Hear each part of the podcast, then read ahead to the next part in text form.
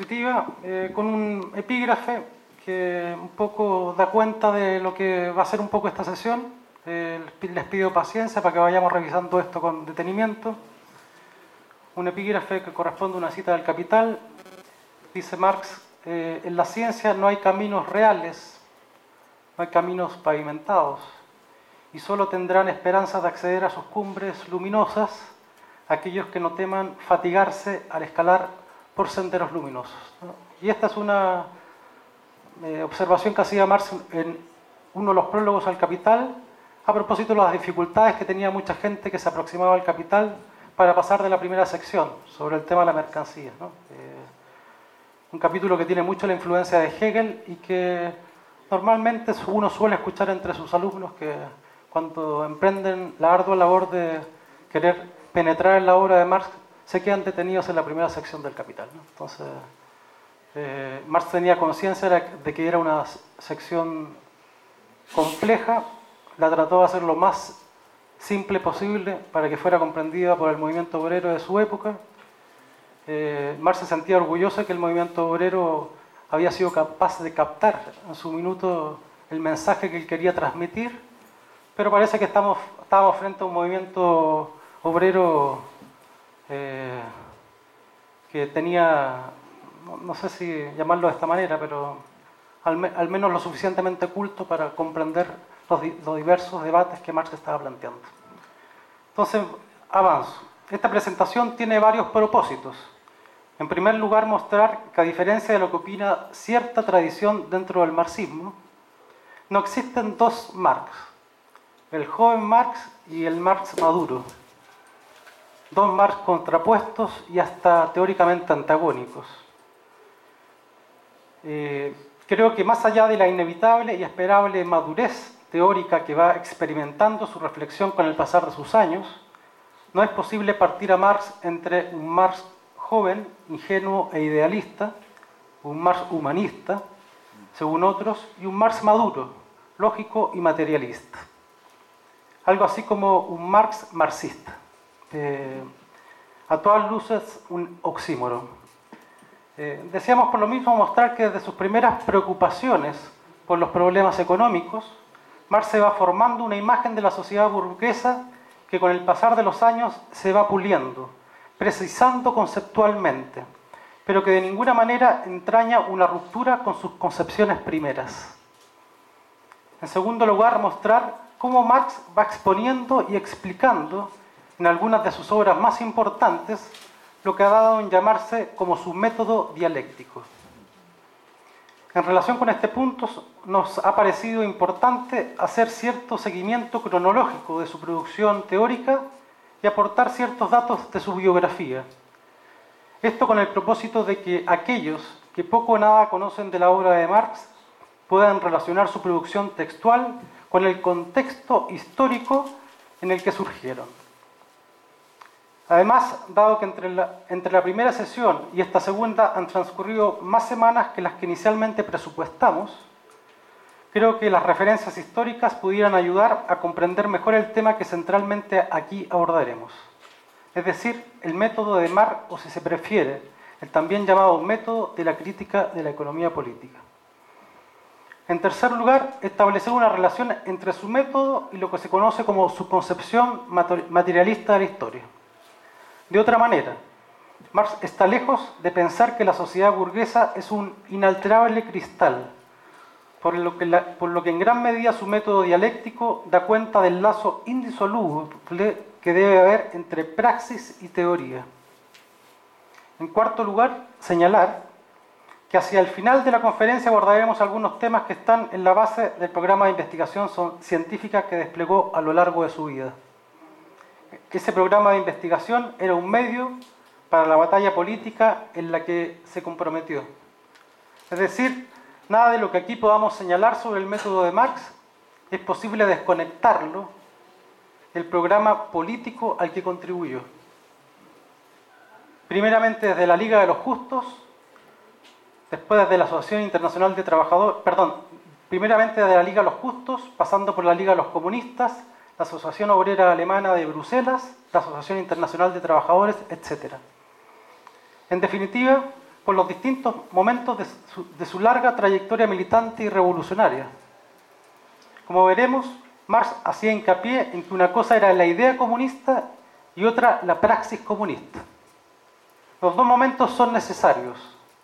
La praxis sin teoría puede desorientar a los comunistas y volverlos funcionales a otros programas o proyectos políticos que nada tienen que ver con la idea comunista. La teoría sin praxis vuelve a los comunistas, por ejemplo, en académicos e investigadores universitarios, en un comunismo o socialismo fashionable, de moda, como decía Marx, con relación a los pludonianos franceses, que producen libros y artículos, que dan conferencias al por mayor, pero que suelen tener un nulo impacto en las luchas sociopolíticas de su tiempo. Dicho lo anterior, avancemos pues.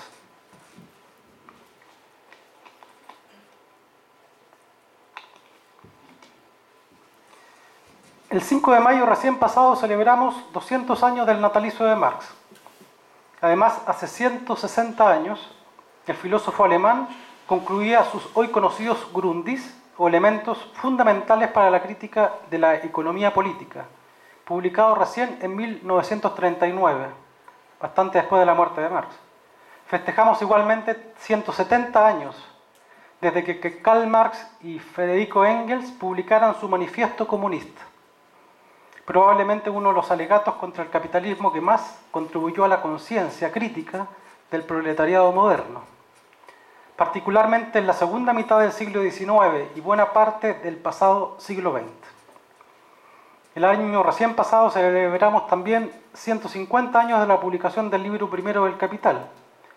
Esa obra es el resultado visible de aproximadamente 25 años de análisis crítico de la economía política constituye, a no dudarlo, la ópera magna de Marx, el texto que lo consagró como uno de los científicos sociales revolucionarios más importantes para la izquierda anticapitalista a nivel mundial.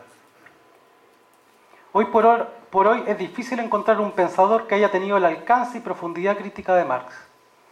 Con el paso del tiempo es de los pocos intelectuales revolucionarios, es de los pocos teóricos revolucionarios que se mantienen en pie no obstante el estrepitoso fracaso de los socialismos realmente existentes del siglo XX y de la profunda crisis teórica y práctica que hoy por hoy desorienta a muchos izquierdistas y revolucionarios del presente.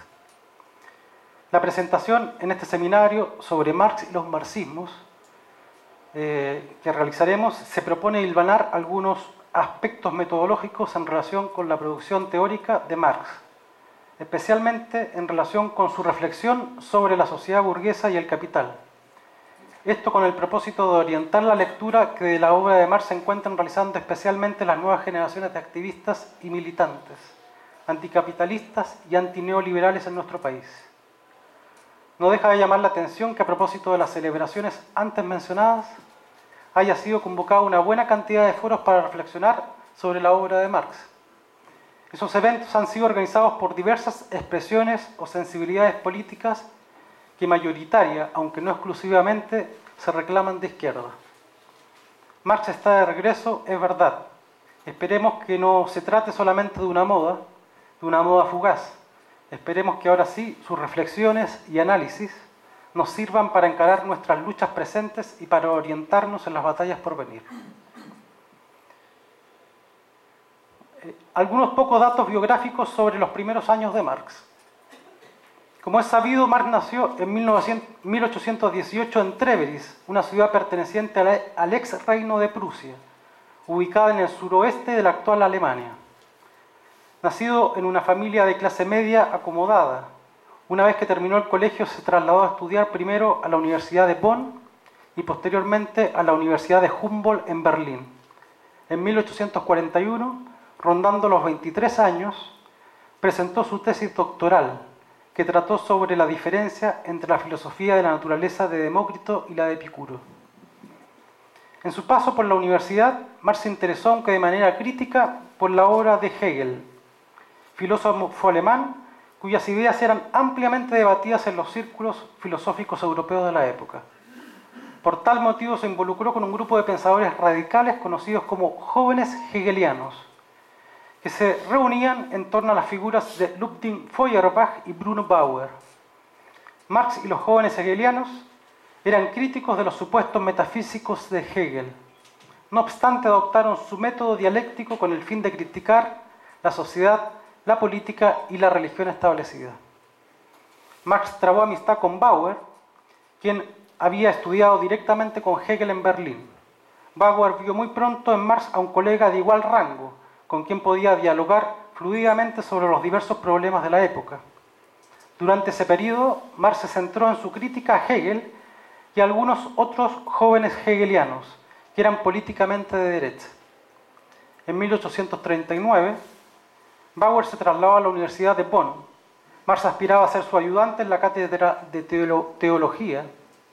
No obstante, en 1842, Bauer fue suspendido de su cátedra debido a las tesis religiosas radicales a las que adhería.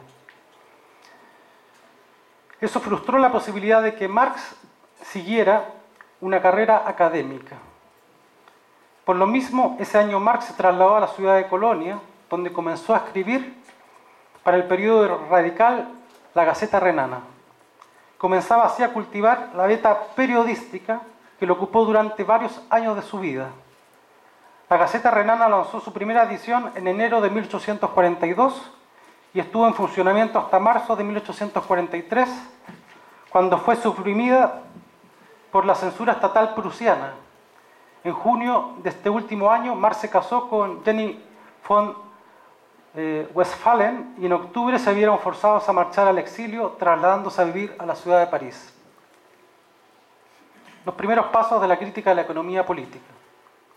A fines de 1843, con tan solo 23 años, Federico Engels escribió un texto titulado Esbozo de una crítica de la economía política, que fue publicado en febrero de 1844 en los Anales Franco-Alemanes, periódico dirigido en París por Arnold Ruge, un revolucionario socialista alemán.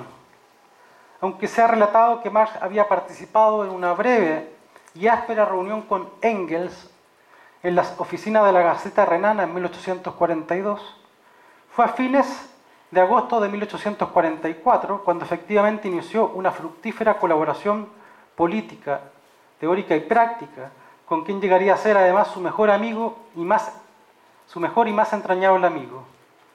En París, en donde se encontraba exiliado, Marx tuvo ocasión de manifestarle a Engels la buena impresión que le había provocado la lectura de los artículos que recientemente había publicado, tanto en la Gaceta Renana como en los anales franco-alemanes. Particularmente el esbozo al que nos referimos eh, de Engels fue decisivo para el programa de investigación en el que Marx se involucró a partir de entonces, cuyo propósito era avanzar en la elaboración de una fundamentada crítica de la economía política. Así, los primeros apuntes que Marx realizó sobre esta cuestión son de 1844. Ese año en París escribió varios textos destinados a su publicación, que finalmente no llegó a publicar en vida. Recién en 1932 fueron divulgados al menos la parte que de ellos se conservó bajo el título Manuscritos Económicos y Filosóficos de 1844. Asimismo, algunas importantes notas de lectura de esa época fueron traducidas y publicadas en 1974 con el título Cuadernos de París. Es justamente en su manuscrito de 1844, eh, saquen la cuenta, Mar nació en 1818, eh, donde el filósofo alemán elucida el punto de partida de la economía política, entiéndase desde ya de la economía burguesa. Vez, cada vez que Marx diga economía política, dirá economía burguesa. Eh, al respecto nos dice, y vamos a leer esta primera cita, la economía política arranca del hecho de la propiedad privada, pero no lo explica. Cifra el proceso material de la propiedad privada, el proceso que ésta recorre en la realidad en fórmulas generales y abstractas, que luego considera como leyes, pero no comprende estas leyes o dicho de otro modo, no demuestra cómo se derivan de la esencia de la propiedad privada. La economía política no nos dice cuál es la razón de que se escindan el trabajo y el capital. A la manera de la teología, explica el origen del mal por el pecado original. Eh, y entonces, bueno, me, interesa eh, sobre todo y de sobremanera que quede claro esta primera parte de la, cita. La economía política arranca del hecho de la propiedad privada, la premisa de la cual arranca esta ciencia burguesa en la propiedad privada. ¿no? Vamos a ir viendo con más detenimiento más adelante eh, qué significa esto. Eh, y acto seguido da cuenta del punto de partida, dicho esto, dice Marx, eh, de lo que él considera el punto de partida de la crítica, eh, de la crítica, digamos, de la economía política burguesa. Dice, nosotros partimos de un hecho económico actual. El obrero se empobrece tanto más cuanto más riqueza produce, cuanto más aumenta su producción en extensión y poder el obrero se convierte en una mercancía tanto más barata cuantas más mercancías crea. Dos puntos de partida eh, distintos.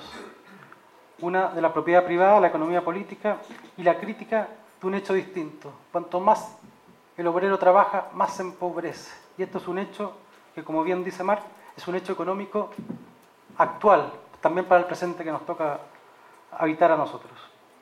Es decir, la creación de riquezas por parte del obrero constituye una, su desvalorización, su empobrecimiento.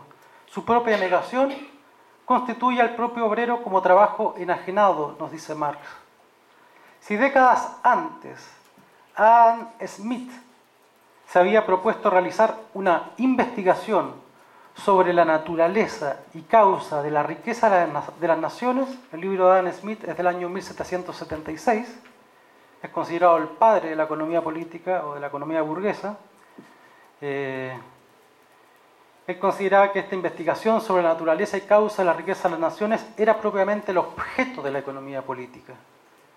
De otra manera, si uno le preguntara a Adam Smith qué es la economía política, la respuesta está en el, nombre del libro de Adam Smith, es la investigación sobre la naturaleza y causa de la riqueza de las naciones. Eh, ¿Y por qué no le puso a su libro Economía Política? Porque en la editorial que publicó este libro, Adam Smith, había recientemente publicado un libro que llevaba ese título, Economía Política. Entonces, la editorial le obligó a Adam Smith a no ponerle Economía Política y Adam Smith le puso al título de su libro la definición de lo que él consideraba que era la economía política. Entonces, eh, este título es importante por eso también. Eh, Marx modificó, si esta este, si este era el objeto con Adam Smith, la investigación sobre la naturaleza y causa la riqueza de las naciones, Marx modificó el punto de vista o el punto de partida del análisis y se preguntó por la causa del empobrecimiento del trabajador. Es decir, por paradójico que pudiera resultar, se interrogó por el empobrecimiento de la fuente creadora de valor, como veremos. La investigación de Marx bien pudiera haberse titulado Investigación sobre la naturaleza y causa de la pobreza de las naciones o de los trabajadores, más precisamente. Eh, como puede apreciarse, se trata de dos perspectivas diametralmente opuestas. Una se ocupa de la riqueza de las naciones y aquí debe entenderse que el interés de las naciones para Adam Smith, el interés de las clases opulentas, de las clases gobernantes, eh, de las clases dominantes, todo lo que es importante para las clases dominantes, concluye la economía política, es importante para la nación. Eh, de otra manera, si a los ricos les va bien, también les va bien a los pobres. Eh, eh, y entonces yo decía, son perspectivas diametralmente distintas. Una se ocupa de la riqueza de las naciones y la otra se ocupa de la miseria o de la pobreza de los trabajadores, como hemos visto de la clase trabajadora probablemente tal. Se trata evidentemente de dos perspectivas teóricas que se posicionan políticamente frente a la abierta lucha que se entabla entre la clase de los propietarios privados, es decir, de la clase que monopoliza los medios de producción social, y la clase de los desposeídos, es decir, de la clase de los proletarios. Eh, y la monopolización de los medios de producción social implica la monopolización del excedente social, el manejo de la riqueza social de otra manera. Eh, por, eso es tan importante la disputa en torno a, este control. ¿no? Eh, no es una cuestión menor. ¿Quién controla los medios de producción social? Por lo menos no lo es para Marx, digamos.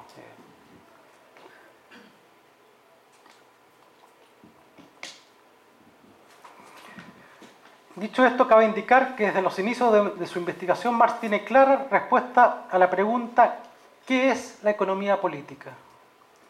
Al respecto nos dice, la economía política es, por su propia esencia, la ciencia del enriquecimiento.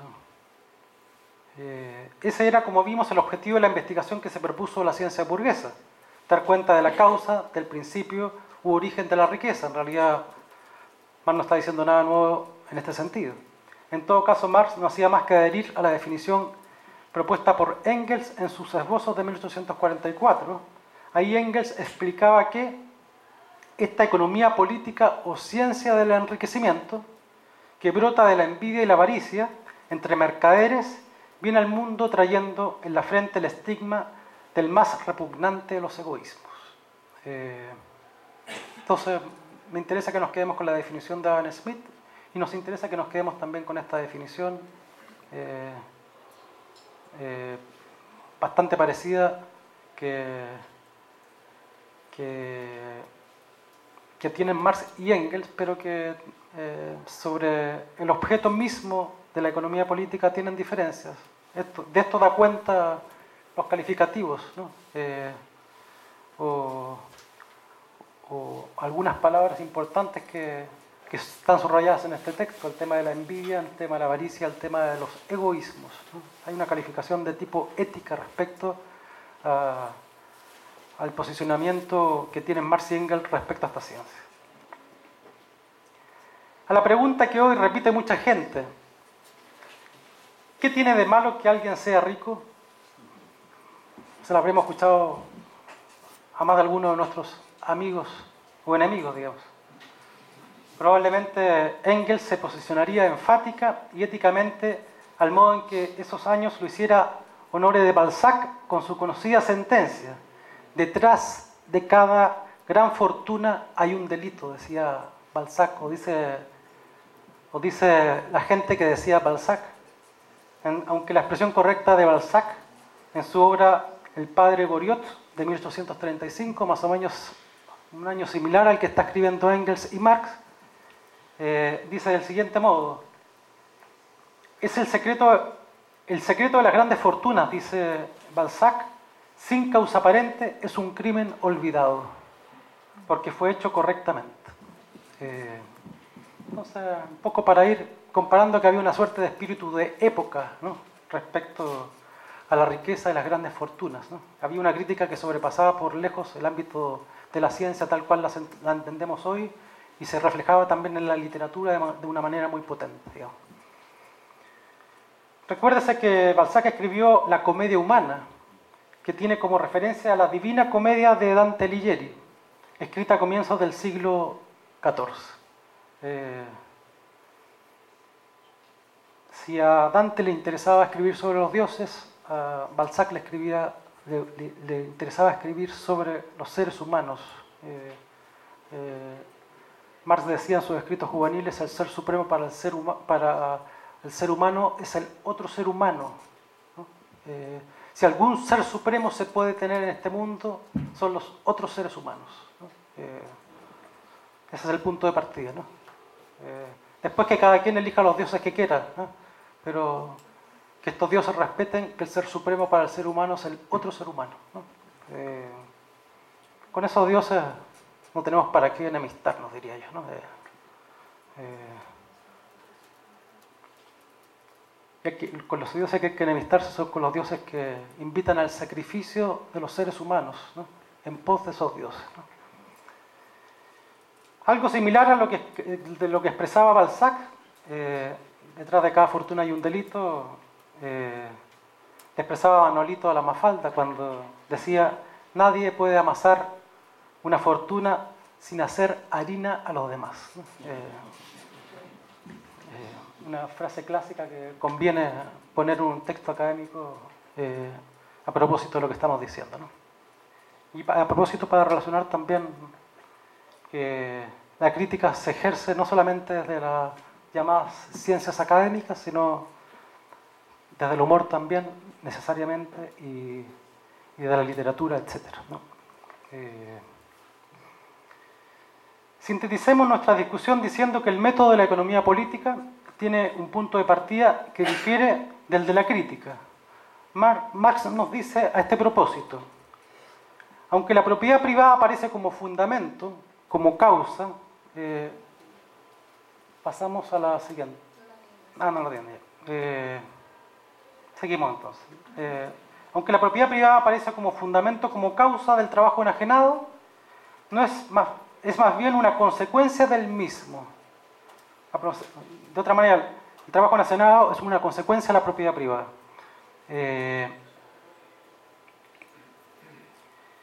del mismo modo que los dioses no son originarios no son originariamente la causa, sino el efecto de la confusión del entendimiento humano, nos dice Marx. Nótese que, para, que mientras para Marx la propiedad privada, los dioses, es el resultado, la consecuencia del trabajo enajenado, del ser humano enajenado, para la economía política la propiedad privada es el ser supremo, el Dios, convirtiendo así el efecto en la causa, en el principio, en el origen. Se produce así una inversión mientras la economía política parte del ser, es decir, de la propiedad privada, que como veremos más adelante, jurídicamente hablando es un concepto que sintetiza la acumulación de capital o de riquezas, o sea, en el sentido común, quien tiene muchas propiedades ¿eh? es, muy rico, digamos. Eh, la crítica a la economía política, podríamos decir, eh, parte del no ser, es decir, del trabajo que ha sido enajenado, que ya no le pertenece al trabajador que lo realiza, ni tampoco su producto. Eh, el punto de partida de Smith, la propiedad privada, por un lado, el punto de partida de Marx eh, o de la crítica a la economía política, el trabajador mientras más trabaja más empobrece. Entonces, la economía política parte de la afirmación como propiedad privada, la crítica a la economía política parte de la negación. Eh, el trabajador que es negado al momento de, realizar su trabajo y, cuyo trabajo no le pertenece a él, ni el trabajo le pertenece a él, ni el producto de su trabajo le pertenece a él.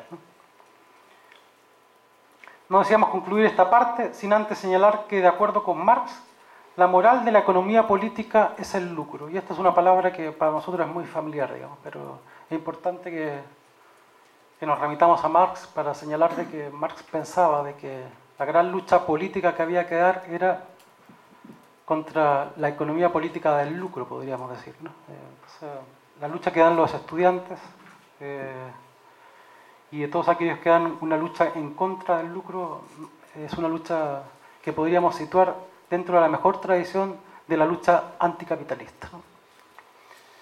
Para ninguno de los presentes en este auditorio puede ser un secreto que ese lucro supone justamente la propiedad privada, expresión jurídica de la acumulación de capital.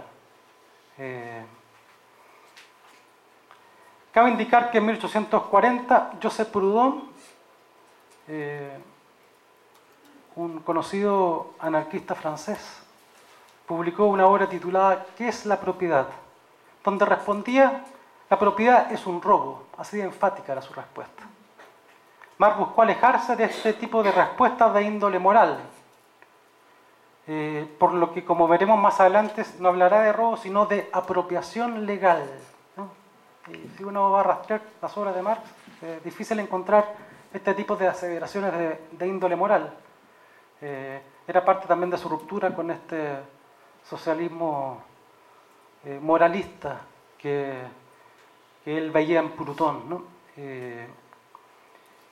dice el principio fundamental de la ley de la apropiación o de la ley de, la propiedad privada capitalista es el derecho a apropiarse, nos dice Marx, del trabajo ajeno impago o de su producto.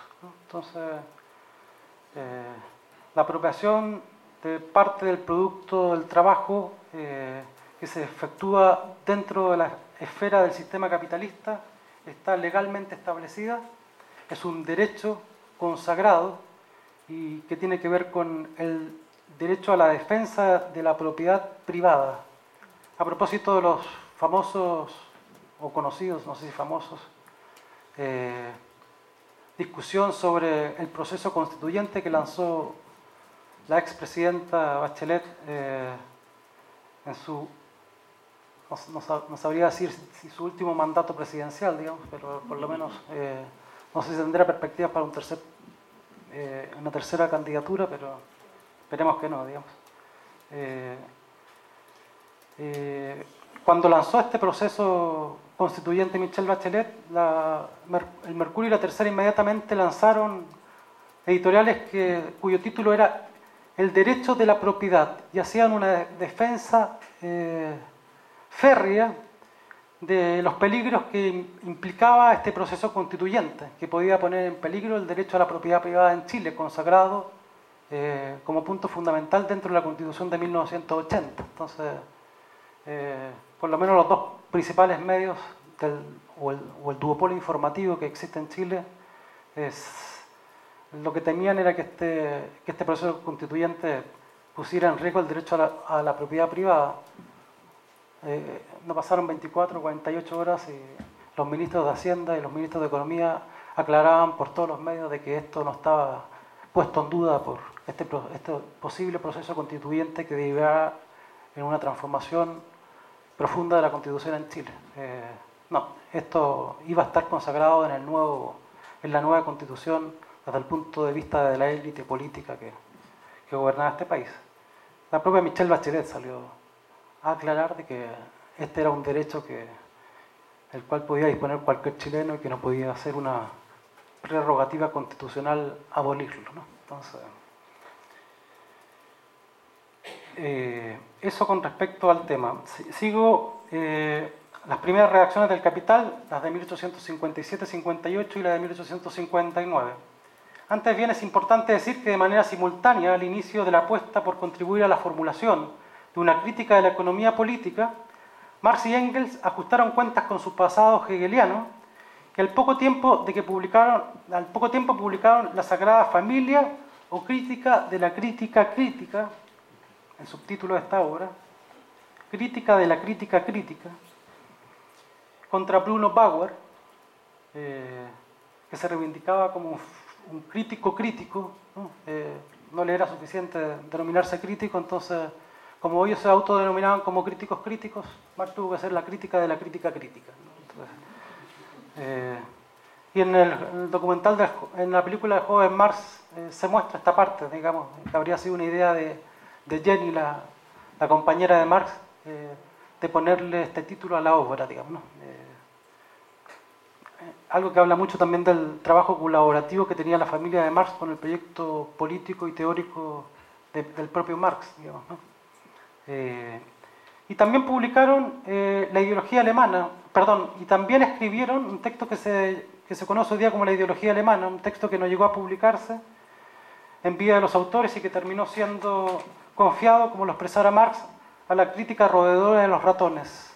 Eh, eh, quedó por ahí, los manuscritos quedaron por ahí guardados y, y lo único que podían disfrutar probablemente de los textos eran los ratones que se comían el papel, digamos. Eh, estas reflexiones son importantes, por la hoy ya las conocemos, estas reflexiones que hizo Marx, que no llegaron a publicarse, sobre todo la ideología alemana, que es un libro importante. Estas reflexiones son importantes, pues desde muy temprano Marx tuvo en claro que los ideólogos, decía Marx en este texto, lo vuelven todo al revés. Entonces cuando critica la ideología alemana, critica precisamente a un grupo de filósofos alemanes que nos presentan el mundo a su, podríamos decir, a su imagen y semejanza, a su antojo. Eh, lo adulteran, eh, todo lo voltean, todo lo invierten. Eh, nos presentan una realidad que no coincide con lo que la realidad es. Por lo mismo, a los ideólogos era preciso combatirlos, dice Marx, científicamente. Y este es el proyecto en el cual se embarcan con Engels. ¿Cómo combatir primero la ideología alemana, los herederos de Hegel, Bauer y compañía, y después eh, a la ideología de la economía política, podríamos decir, para irnos adelantando un poco. Eh, ya no solamente a la filosofía alemana de su época, sino a la economía política inglesa fundamentalmente. Eh, veremos por qué esto es importante. Ese mismo año de 1846, el filósofo político y revolucionario anarquista francés Pierre-Joseph Proudhon publicó también su libro sobre la filosofía de la miseria, así lo tituló, La filosofía de la miseria. El título ya es atractivo, digamos, ¿no?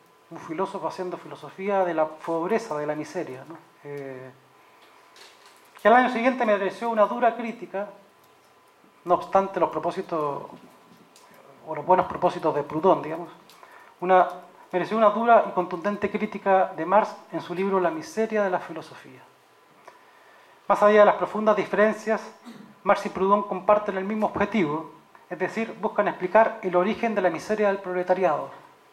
Eh, al decir de Marx, eh, eh, el libro de Proudhon no aporta en esta tarea sustancialmente, porque termina considerando que algunos desarrollos importantes en el terreno económico eh, que se habían alcanzado dentro de la sociedad burguesa serían la base para la sociedad futura. Y Marx eh, tiene profunda desconfianza de esta propuesta de Proudhon. Por su parte, en 1847 también Engels escribió un texto titulado Principios del comunismo, en el que sostenía que el comunismo es la doctrina de las condiciones de liberación del proletariado. Yo utilizo esta, palabra eh, doctrina, que vamos a decir algo al respecto de ella, pero deseamos llamar la atención sobre cierta semejanza categorial de Engels y Marx con Hegel. Conocidos que Hegel utiliza la palabra alemana Lehre, doctrina, en su Ciencia de la Lógica, probablemente uno de los libros más importantes de Hegel. Eh, el libro de Hegel comienza precisamente con la doctrina del ser, se, sigue con la doctrina de la esencia y termina con la, con la doctrina del concepto. Eh, son las tres partes del libro de Hegel, un libro grandote, digamos. Eh, pero comienza con la doctrina del ser. Y si se aprecia con detención, el comunismo es definido justamente como la doctrina, si le quito, de las condiciones de liberación, eh, del proletariado, podríamos decir. El comunismo es la doctrina de la liberación del proletariado, de la liberación del no ser, podríamos decir, en términos de lo que hemos, venido conversando en esta plática. Es decir, del proletariado del que nada es desde el punto de vista capitalista o del capitalista. No obstante, considero que el sentido de la palabra doctrina es para Engels equivalente al de teoría. Podríamos decir, el comunismo es la teoría de que, da, que aporta en el proceso de liberación del proletariado, eh, que contribuye al proceso de liberación del proletariado, podríamos decir. Esta es justamente una de las acepciones del vocablo alemán y no en el sentido político y religioso usual que deriva en el adoctrinamiento que tiene como resultado militantes acríticos y diáconos dogmatizados. Eh, no, este no es el sentido en todo caso que le quiere dar Marx, esta palabra, entonces si a alguien le incomoda la palabra doctrina y, considera que el, comunismo en una de sus, como veremos más adelante, en una de sus líneas, en la doctrina de liberación del proletariado, también es un proyecto, tendríamos que decir de allá, el comunismo también es un proyecto teórico, aunque como, aunque como veremos es también y sobre todo un proyecto práctico, transformativo, revolucionario. ¿no? Eh, pero esta es una beta, del comunismo que es importante considerar. Engels consideraba, o la primera definición que nos da en su libro, en su texto Principios del Comunismo, es que el comunismo era la doctrina de la liberación del proletariado. Poco tiempo después, Marx utilizó esos principios de Engels como base para la redacción del Manifiesto Comunista de 1848.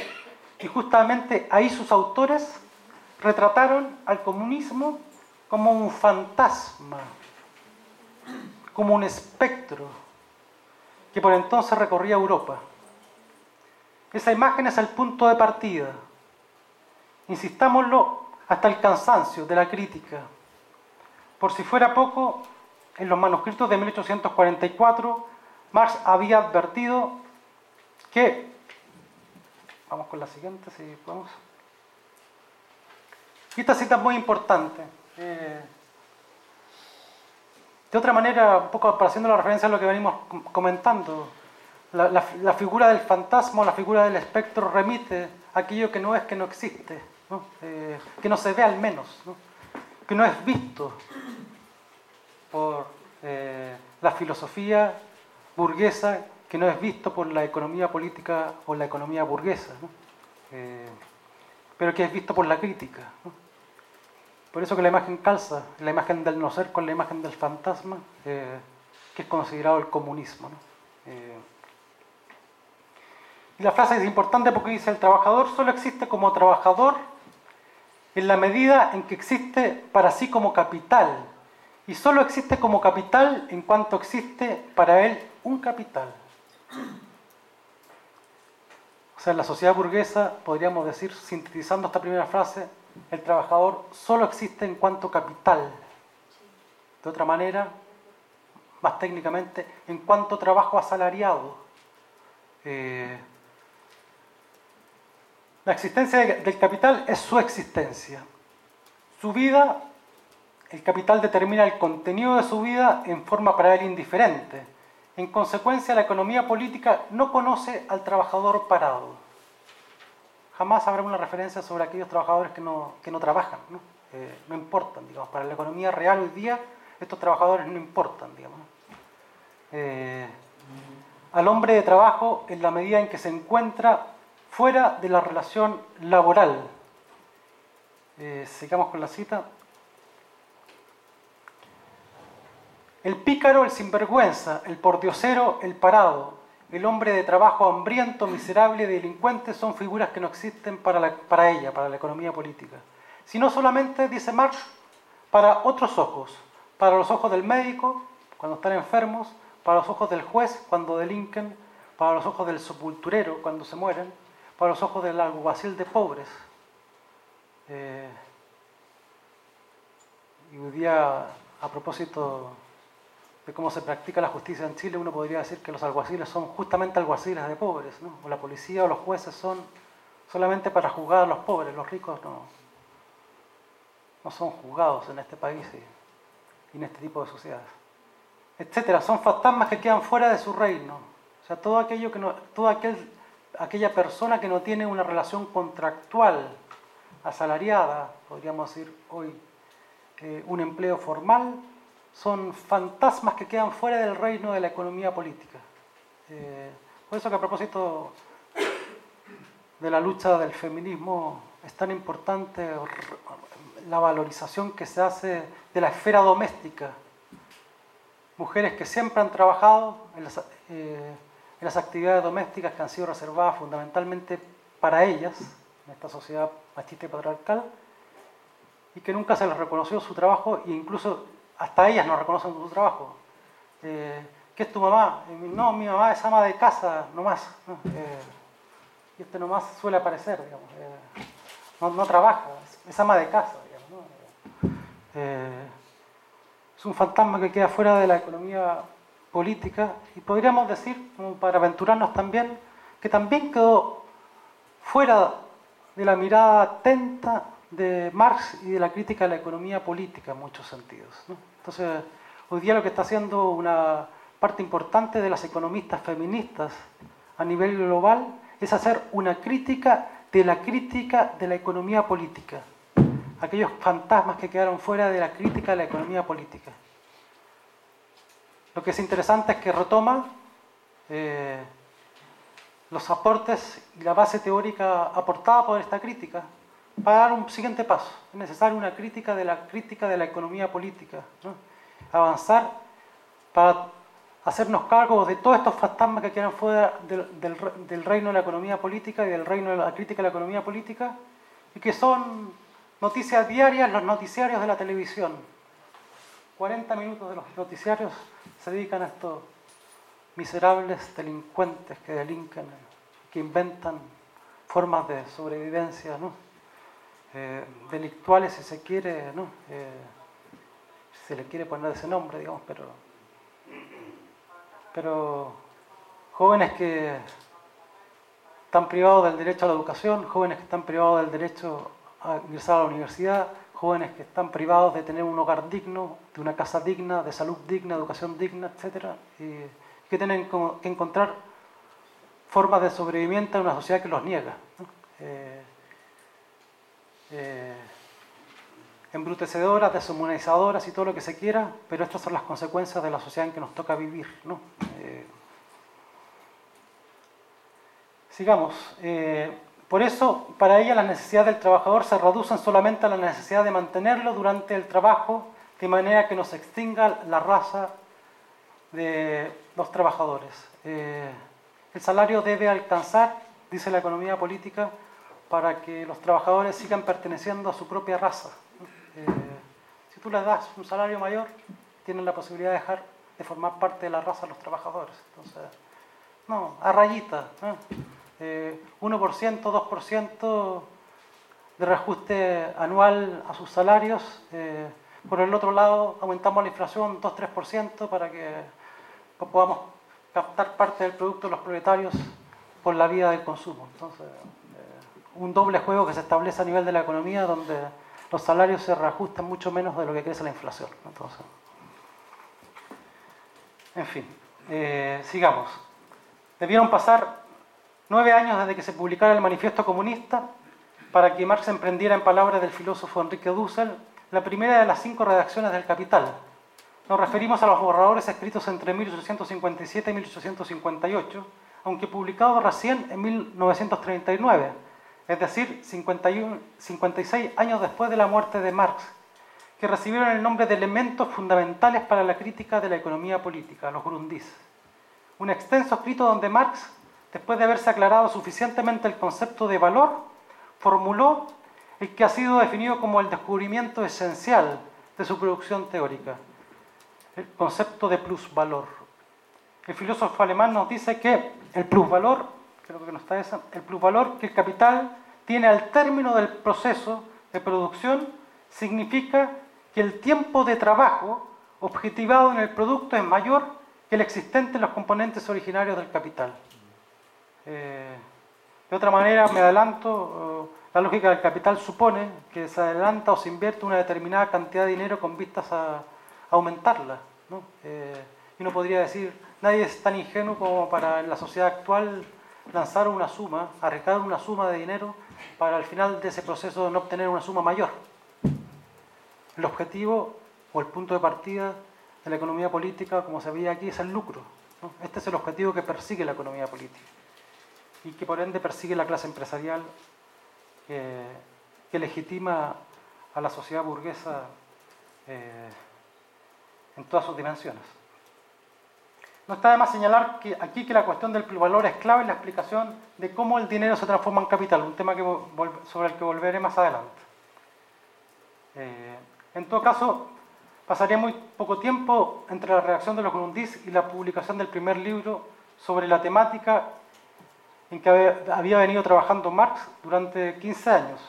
Nos referimos a su libro La contribución de la crítica de la economía política, o sea, entre el 42 y el año 43, que más o menos Marx comienza a trabajar sobre el tema de la economía política, pasaron 15 años hasta que publicó su primer libro que se llamó Contribución a la crítica de la economía política, en cuyo prólogo el filósofo alemán da cuenta de las partes que comprendía su proyecto teórico.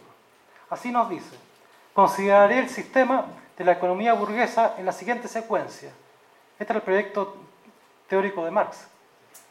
El primer, punto era el, estudio del capital, el segundo punto el estudio de la propiedad de la tierra, el tercer punto el estudio del trabajo asalariado, el cuarto punto el Estado, el quinto el comercio exterior, el, Estado volcado hacia afuera, podríamos decir, eh, y el sexto punto el mercado mundial. Era un tremendo proyecto teórico del cual Marx alcanza a ser... Eh, unas 72 partes de este proyecto teórico. Eh, le faltó mucho. Eh, solamente escribió sobre el primer punto, como veremos, sobre el, aspecto del capital. Esbozó cuestiones en el capital sobre la, propiedad de la tierra y sobre el trabajo asalariado, y un capítulo en particular sobre el salario. Eh, y hay referencias múltiples en, su análisis sobre el capital, sobre el Estado, el comercio exterior y el mercado mundial, pero no hubo ninguna, un tratado específico sobre estos temas. Eh, dice, bajo los tres primeros investigaré las condiciones económicas de vida de las tres grandes clases en las que se divide la sociedad burguesa moderna. Eh, la primera sección del libro que trata sobre el capital, sobre el libro 1 que Marx pretendía escribir, consta de los siguientes capítulos. 1. La mercancía. 2. El dinero, la circulación simple. 3. El capital en general. Los dos primeros capítulos constituyen el contenido del presente fascículo. Su libro, La contribución a la crítica de la economía política, aborda el tema del capital, estos, dos primeros elementos, la mercancía y el dinero. Eh, y Marx pensaba que iba a poder publicar los siguientes fascículos con relativa rapidez. Eh, como veremos, el Capital se publicó recién hasta 1867 y avanza sobre algunas cuestiones importantes de lo que se considera en el punto 3 el capital en general. Eh, pero solamente avanzó sobre el tomo 1, sobre el volumen 1 o el libro 1 de tres libros que pensaba publicar sobre el capital. Sigamos. Eh,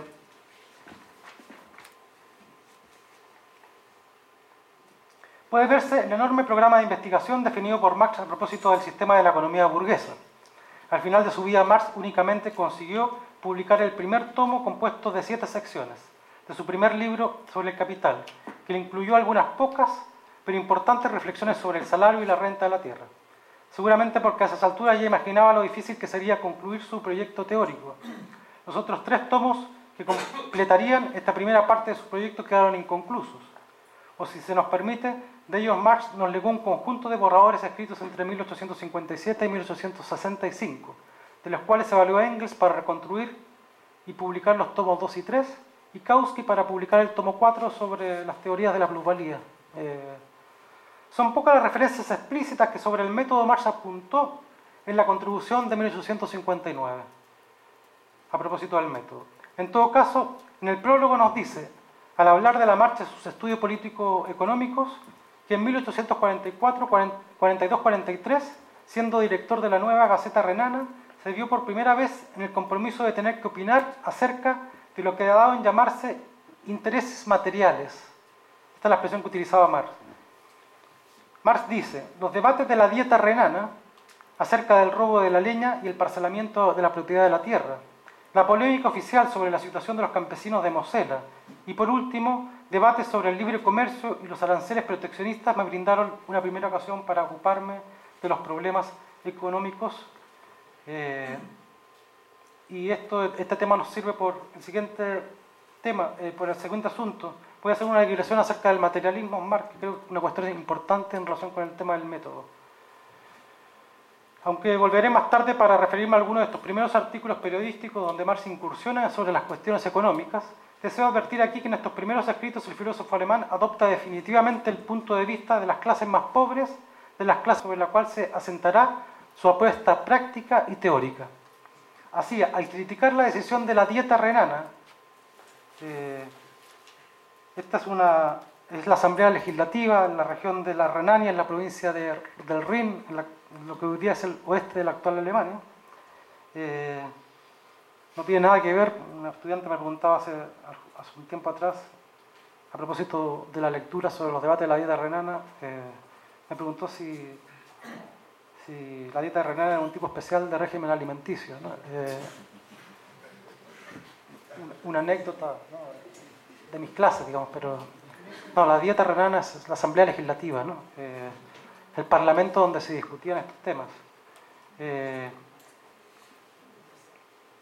así, al criticar la decisión de la dieta renana de tipificar como un delito el robo de la leña o de la recolección de leña suelta día de los árboles de los bosques, acción que históricamente realizaban las clases más pobres para disponer de una fuente de calefacción o combustible para cocinar, Marx dice irónicamente, sigamos esta, frase, la leña es, tanto, es leña tanto en Siberia como en Francia. El propietario forestal es propietario forestal tanto en Kamchatka como en la provincia del Rin.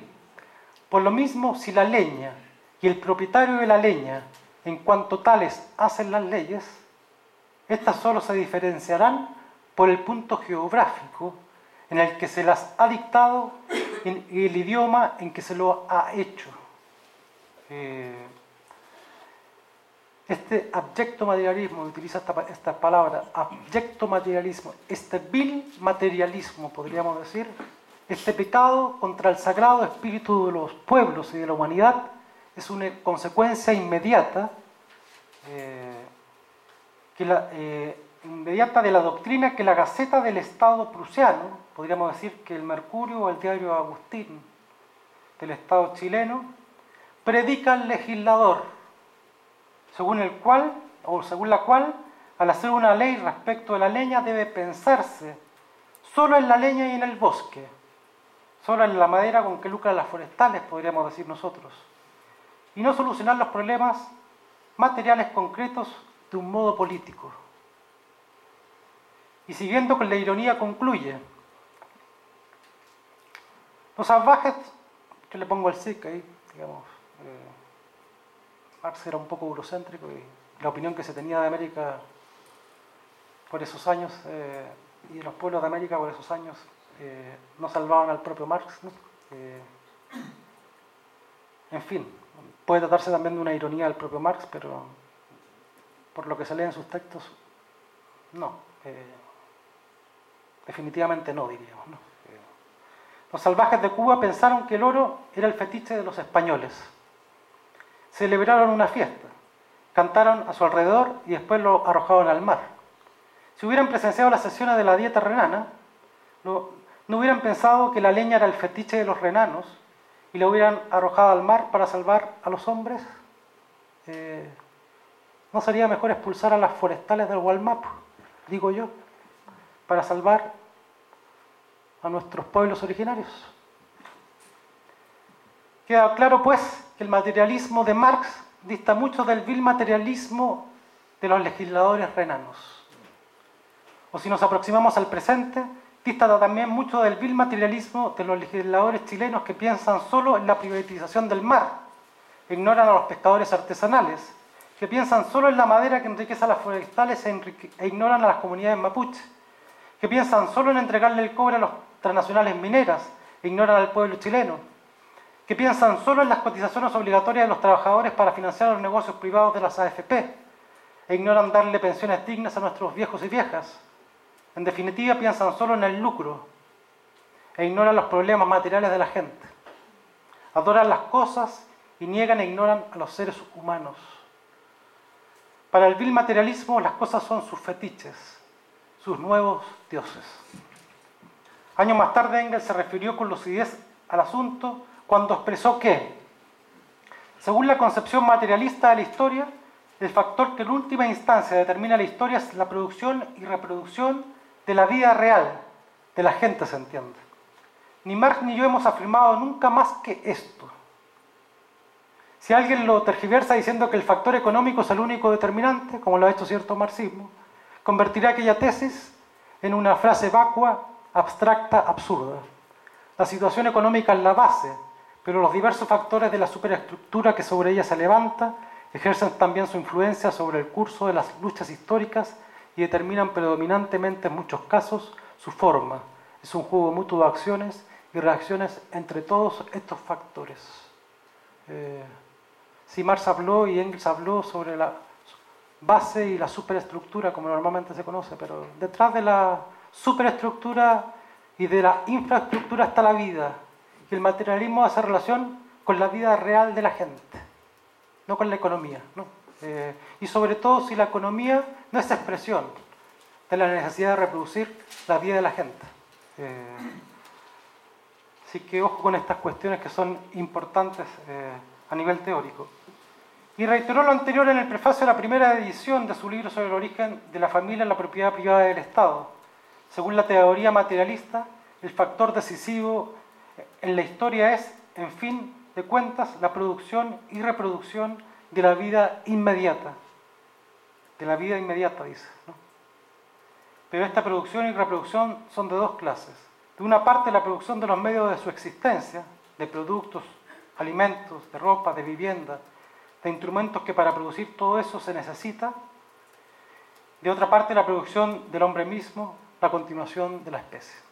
Eh, un poco para que tengan una idea o se vayan haciendo una idea, ¿cuál es, ¿en qué consiste el materialismo de Marx? ¿no? Eh, ¿No es el materialismo el materialismo de los legisladores, eh, para los cuales le importan más las cosas, en definitiva la propiedad privada, que la vida de los propios seres humanos? El vil materialismo solo considera la producción de los medios de existencia, de los alimentos, de la ropa, de la vivienda, de los medicamentos, de la salud, de la educación, etcétera, si esa producción constituye una fuente de lucro. Solo se interesa con la producción de los medios de existencia si eso le provoca o le, posibilita o es una fuente de lucro. No se interesa necesaria ni primordialmente por la calidad de esos medios de existencia, a menos que la calidad sea fuente de un negocio aún más lucrativo, disponible en las exclusivas secciones de productos orgánicos, el de los supermercados y las tiendas de productos gourmet. Eh, ahí la calidad importa porque el lucro puede ser mayor. Algo más sobre la contribución. Sigamos revisando lo indicado en el prólogo a la contribución de 1859.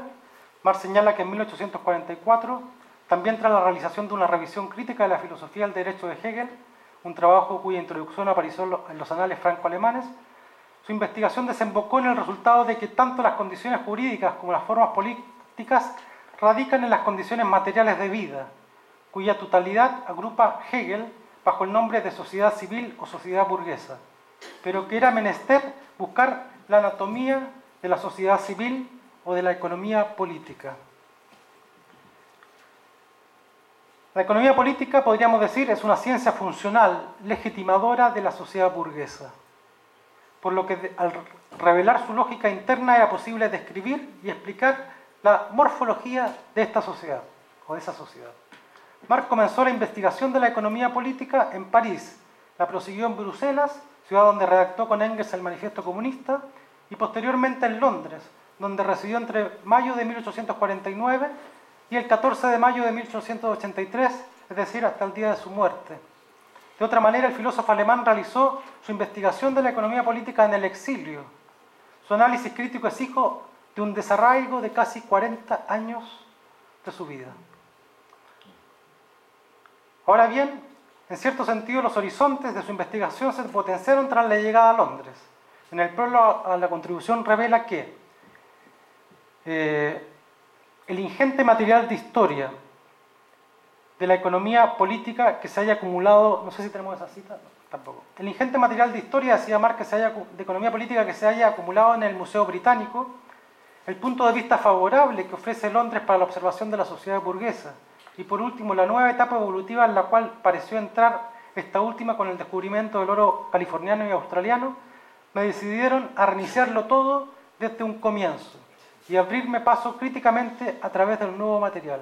O sea, su llegada a la llegada al exilio londinense significó a Marx reiniciar nuevamente todo el trabajo que había iniciado desde 1842-43 eh, y a partir de 1840, finales de 1849 50 Marx se vuelca a revisar toda la información que sobre economía, o todas las publicaciones que se habían realizado sobre economía política que estaban disponibles en el Museo Británico y se va todos los días a estudiar eh, largas horas para escribir cientos de cuadernos que están siendo publicados con lentitud, pero que están siendo publicados al, al alemán por primera vez, muchos de ellos.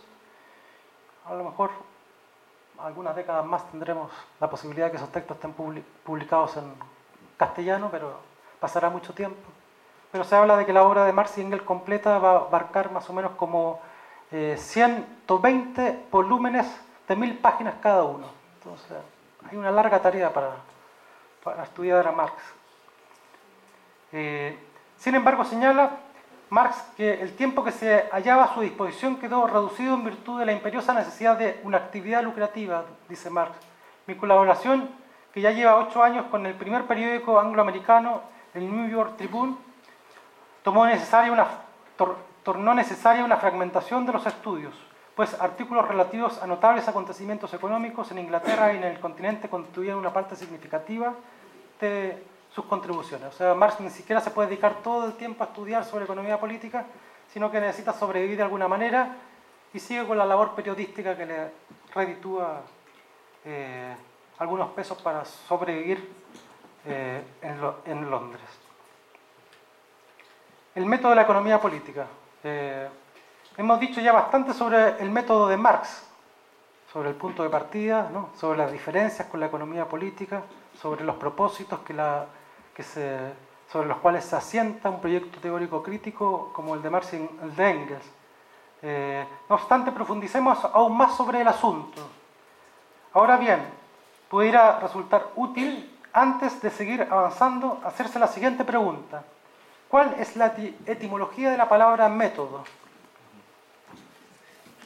La palabra método viene del latín métodos y del griego métodos, que significa el camino a seguir, los pasos a seguir para realizar una cosa, procedimiento. Meta, más allá después, o dos caminos. Entonces, eh, esta cuestión del camino es, es una cuestión sobre la cual vamos a regresar ahora que con más detalle vamos a entrar a trabajar un poquito la cuestión del método. ¿Cuánto vamos más o menos? 20 minutos, vale. Esto puede ser importante porque en las siguientes líneas comentaremos una reconocida reflexión de Marx titulada El método de la economía política, probablemente el texto más importante de Marx, donde explícitamente se refiere a, la cuestión del método. El texto fue escrito en 1857 y forma parte de los Grundis. Es una de las pocas ocasiones en las que el filósofo alemán se ocupó algo más sistemáticamente de la cuestión del método. En todo caso, debe considerarse tal y como señalábamos anteriormente, que en este texto Marx, a la vez que nos presenta una síntesis del método o camino seguido por la economía política, camino seguido por la economía política, exhibe la crítica de ese método a través de su exposición. Marx exponiendo el camino que siguió la economía política, va, va, haciendo la crítica y va exponiendo la crítica a la economía política. Al respecto dice, eh, perdón, eh, a la hora de referirse al método de la economía política, Marx describió dos momentos, o mejor dos caminos. Al respecto dice, en el primer camino dice, es un texto complejo este, eh, el texto sobre el método tiene, eh, tiene cuatro páginas, cinco páginas, no me acuerdo bien, y las dos primeras cuesta leerlas mucho, digamos. pero vamos a tratar de aquí que, que en estos próximos 20 minutos clarificar un poquito la, cuestión. Digamos.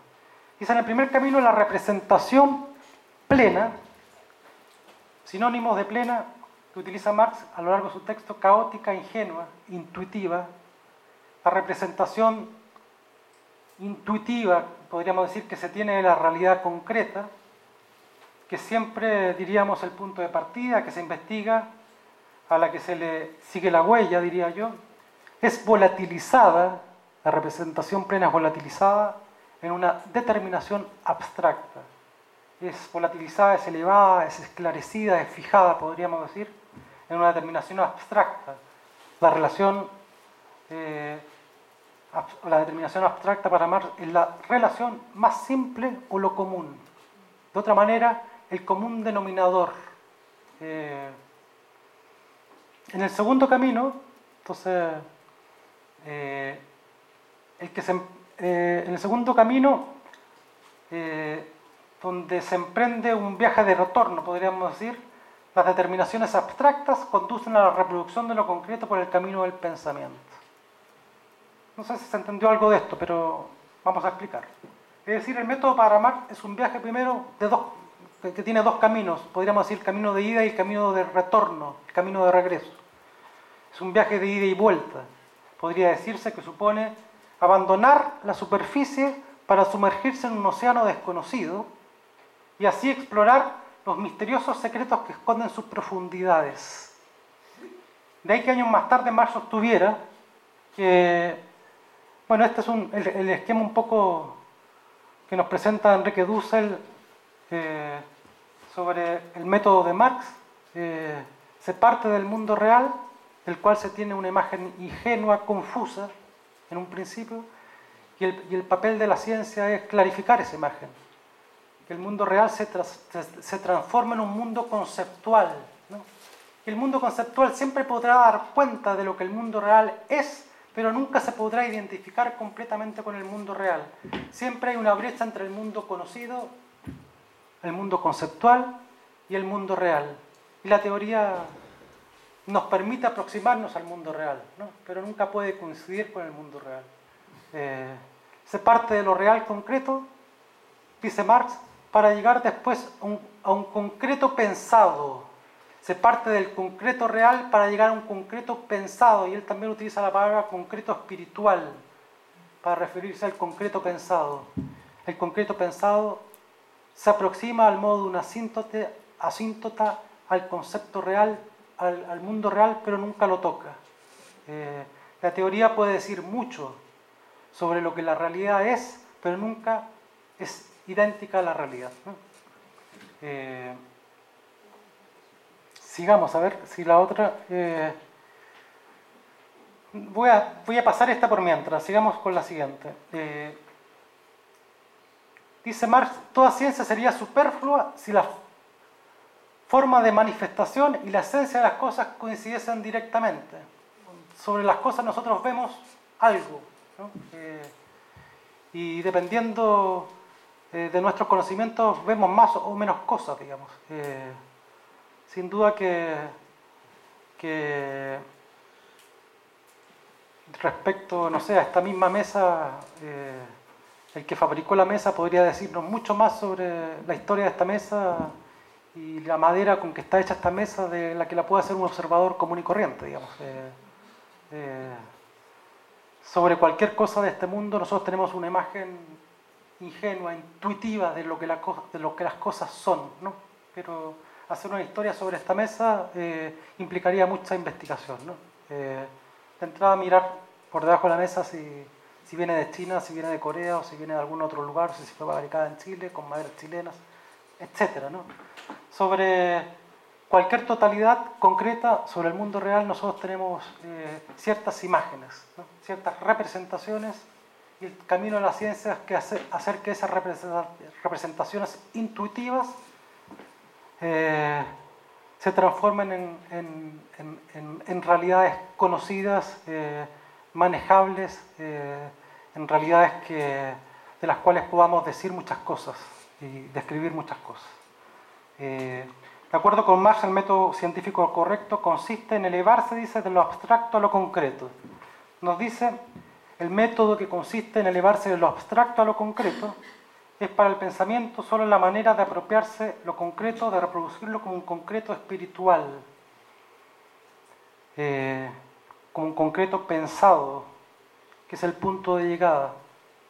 Eh, el trabajo de la elaboración, diríamos, del pensador, del intelectual, del investigador, transforma intuiciones y representaciones en conceptos. De otra manera, un concreto espiritual es un producto de la mente que piensa y que se apropia del mundo. Marx tenía una, imagen confusa, inicial, ingenua, si se quiere, de lo que la sociedad burguesa era. Eh, tuvo que transformar esas intuiciones y representaciones en conceptos y escribir un libro como El Capital, por ejemplo, para decirnos eh, eh, cuál fue el producto de sus largos años de investigación sobre lo que la sociedad burguesa es eh, que nos legó. Puede verse entonces que el punto de partida del método es lo real, la realidad concreta, la realidad misma, de la cual se tiene inicialmente una intuición o una representación caótica. Siguiendo los dos caminos antes señalados, el punto de llegada, el punto de, síntesis, el resultado será una realidad concreta pensada. La realidad pensada puede ser una reproducción más o menos aproximada, fidedigna de la realidad concreta. Y aunque lo concreto pensado se aproxime a lo real, al modo de una asíntota, como decíamos, nunca coincidirán plenamente. Téngase presente además que en Marx hay una dimensión práctica sobre la cuestión del método que es necesario relevar al primer plano, pues para nuestro filósofo la crítica no es sólo una mejor comprensión, una comprensión más acabada, sino una lucha por transformar la realidad concreta. Eh, su método dialéctico, su método crítico apunta a esto, a develar lo que la sociedad burguesa es o lo que el capitalismo es para, para contribuir a transformarlo. Entonces, no es solamente eh, un procedimiento, como aquí se ha descrito, para mejor comprender lo que la sociedad burguesa es. La, totalidad concreta es descrita como una rica síntesis de múltiples determinaciones y relaciones, como una unidad de lo diverso. Lo concreto es concreto, dice Mar, porque es la síntesis de múltiples determinaciones, unidad de lo diverso. De igual modo, cada una de esas determinaciones y relaciones más simples puede ser abstraída, es decir, separada, y examinada como una rica síntesis de múltiples determinaciones y relaciones más abstractas aún. De otro modo, una totalidad, la sociedad burguesa, por ejemplo, está constituida por múltiples partes, pero puede ser cualquier totalidad, digamos. Si a alguien le interesa estudiar sobre una silla, podría decir que la silla está compuesta por múltiples partes. La totalidad silla es una totalidad compuesta por múltiples determinaciones y relaciones. La totalidad burguesa es una síntesis compuesta por múltiples determinaciones y relaciones, por múltiples partes, que pueden ser separadas del todo y analizadas como una totalidad con múltiples determinaciones y relaciones a su vez. O sea, una totalidad es un conjunto de totalidades. Cada parte de una totalidad o de la sociedad burguesa puede ser considerada como una totalidad en sí misma para ser estudiada. Por ejemplo, dentro de la sociedad burguesa podríamos dedicarnos a estudiar los medios de producción o la, o la tecnología en la sociedad burguesa. Y esa es una parte de la sociedad burguesa, de la cual podemos decir mucho sobre lo que la sociedad burguesa es. Eh, pero la estamos estudiando ya como una totalidad concreta, no lo que nos interesa es la tecnología. Es por lo mismo importante dar cuenta de que existen diversos grados de abstracción. Por ejemplo, por poner un ejemplo, podríamos decir, la, la unidad de análisis mundial está integrada por unidades de análisis continental y a su vez una determinada unidad de análisis continental, América, Europa, etc., puede considerar a la unidad de análisis subcontinental, América Latina, en el caso de América, y a su vez esta unidad de análisis está integrada por unidades de análisis nacional, Chile, como país, que aunque no se reconozca es fruto de la colonización y sucesivas conquistas eh, que la han transformado más bien en una sociedad más que nacional, plurinacional, podríamos decir, para cuestionar también este concepto. Y a su vez esta unidad nacional está integrada por unidades de análisis regional, la región metropolitana y todas las demás regiones, etcétera. Podríamos seguir señalando otros niveles de abstracción, el nivel provincial, el municipal, el local, y esas diversas unidades de análisis no deben confundirse a su vez con la unidad de análisis transnacional o multinacional, las unidades de análisis Santiago, Chile, América Latina, América, mundo no deben confundirse. Así como decimos que Santiago no es Chile, también es evidente que Chile no es América Latina, ni este el continente americano, ni este el mundo, ni el mundo el universo, y así sucesivamente hasta ser deglutidos por un agujero cósmico. Eh, de otra manera, cada uno de estos niveles implica distintos niveles de totalidad. ¿no? Era un especialista o era un muy diestro en el análisis de la totalidad. Consigue distinguir con extrema precisión los diversos grados de abstracción. Y capta con claridad que toda totalidad tiene una exterioridad relativa, que muchas veces es invisibilizada por los analistas. Uno podría decir que por mucho tiempo en Chile se invisibilizó a las comunidades mapuches por mucho tiempo a las mujeres se les invisibilizaron, que es un modo de negar. Invisibilizar a alguien es negarlo, eh, de negarles en este caso sus derechos políticos, por ejemplo. Por mucho tiempo los feminicidios se invisibilizaron tras el rótulo de homicidios o de crímenes pasionales, etc. Eh, pero lo que estoy queriendo dar cuenta aquí es que Mar es un, es un diestro en el análisis de totalidad y cuando analiza la sociedad burguesa, analiza no solamente la totalidad como un, todo, podríamos decir, sino cada una de las partes de esta totalidad burguesa, o esta su pretensión al menos, o de las partes más significativas de la sociedad burguesa. Eh, ahora bien, la unidad de análisis que Marx le interesa examinar es la sociedad burguesa, aunque más abstractamente como veremos el capital. Esto porque tiene claro que el capital es la potencia que lo domina todo de la sociedad burguesa por lo mismo debe constituir el punto de partida y el punto de llegada. Eh, Él parte de la totalidad de la sociedad burguesa, considera que el elemento fundamental que domina la sociedad burguesa, podríamos decir el acicate de la sociedad burguesa es el capital, que es necesario para explicar la sociedad burguesa, explicar qué, qué es lo que es el capital. Este es el concreto real al que le interesa estudiar. Y el concreto pensado es el libro de Marx, El Capital, el producto teórico de su reflexión eh, de 40 años de exilio. ¿no? obstante, nos interesa particularmente una definición, eh, perdón, o también nos dice que la sociedad burguesa es aquella donde reina el capital, y ella es la más compleja y desarrollada organización histórica de la producción. No obstante, nos interesa particularmente una definición que muestra con cierta nitidez el método al que adhiere críticamente. Nos dice pues que la sociedad burguesa no es en sí más que una forma antagónica de desarrollo. Si alguien tuviese que definir lo que la sociedad burguesa o quedarnos con una definición de lo que Marx considera que la sociedad burguesa, es esto, es una forma antagónica de desarrollo. Por su, por su parte, en otro pasaje de los Grundis nos dice que el capital mismo es la contradicción en proceso. Eh, de lo anterior se desprende que el capital es, es el acicate de la sociedad burguesa y que el desarrollo está, de esta es antagónico. De otra manera, como se ha visto, esta sociedad no solo produce riquezas, sino que la condición de la producción de riquezas es la producción de miseria. Importa señalar igualmente las referencias a Hegel, presentes en el texto sobre el método que venimos comentando. Marx señala que Hegel cayó en la ilusión de concebir lo real como el resultado del pensamiento. Eh, lo real es el resultado del pensamiento, dice, Hegel. Mientras que el método que consiste, dice Marx, en elevarse de lo abstracto a lo concreto, no es de ningún modo el proceso de formación de lo concreto mismo. De acuerdo con Marx, para Hegel, el mundo pensado es como tal la única realidad, por lo que el movimiento de las categorías se le aparece como el verdadero acto de producción, cuyo resultado es el mundo. El pensamiento produce el mundo. Por eso que Marx dice que Hegel es un idealista. La totalidad concreta como totalidad de pensamiento. Es en los hechos un producto del pensamiento. Es por esto por lo que Marx, para Marx la dialéctica hegeliana decíamos es idealista, pues la única realidad que existe para Hegel es la pensada.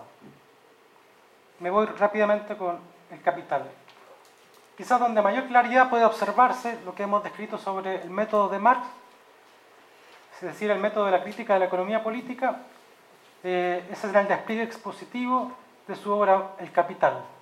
Este libro será objeto de un análisis pormenorizado en varias sesiones de este seminario, por lo que aquí únicamente veremos cómo Marx opera en términos metodológicos, particularmente en el libro primero, que es, como hemos dicho, el único de los cuatro libros de esta obra que fue publicado en Día del Autor. En el epílogo, la segunda edición del libro del Capital, fechado el 24 de enero del 73, Marx advierte que el método aplicado en el Capital había sido poco comprendido. No obstante, tras citar un artículo publicado en la revista de San Petersburgo que caracterizaba concretamente correctamente su método, aparte de sintetizar esta descripción, precisaba, ciertamente el método de exposición debe distinguirse lo formal del modo de investigación. La investigación debe apropiarse pormenorizadamente del sujeto, analizar sus distintas formas de desarrollo y rastrear su nexo interno. Tan solo después de consumada esa labor puede exponerse adecuadamente al movimiento real. Si esto se logra y se llega a reflejar idealmente, teóricamente podríamos decir, la vida de ese objeto es posible que el observador le parezca estar ante una construcción a priorística. Nótese que Marx distingue entre modo de investigación y modo de exposición y señala que se trata de dos momentos temporalmente distintos. El primero antecede al segundo, de otra manera primero se investiga y se capta lo fundamental y luego se exponen los resultados de la investigación. Además, ambos modos, nos dice, se distinguen en lo formal, ya que, por ejemplo, si el modo de investigación tiene como punto de partida la realidad concreta, del cual se tiene una imagen difusa, indeterminada, podríamos decir, el punto de llegada es lo concreto, pero esta vez lo concreto pensado. Por su parte, el modo de exposición tiene como punto de partida la relación más simple que existe históricamente y de esa relación abstracta se eleva a lo concreto que es su punto de llegada. Resulta útil señalar que en una carta enviada por Marx a Kugelmann el 6 de marzo de 1868, es decir, poco tiempo después de la publicación del libro primero El Capital, le precisaba que mi método de exposición no es el de Hegel.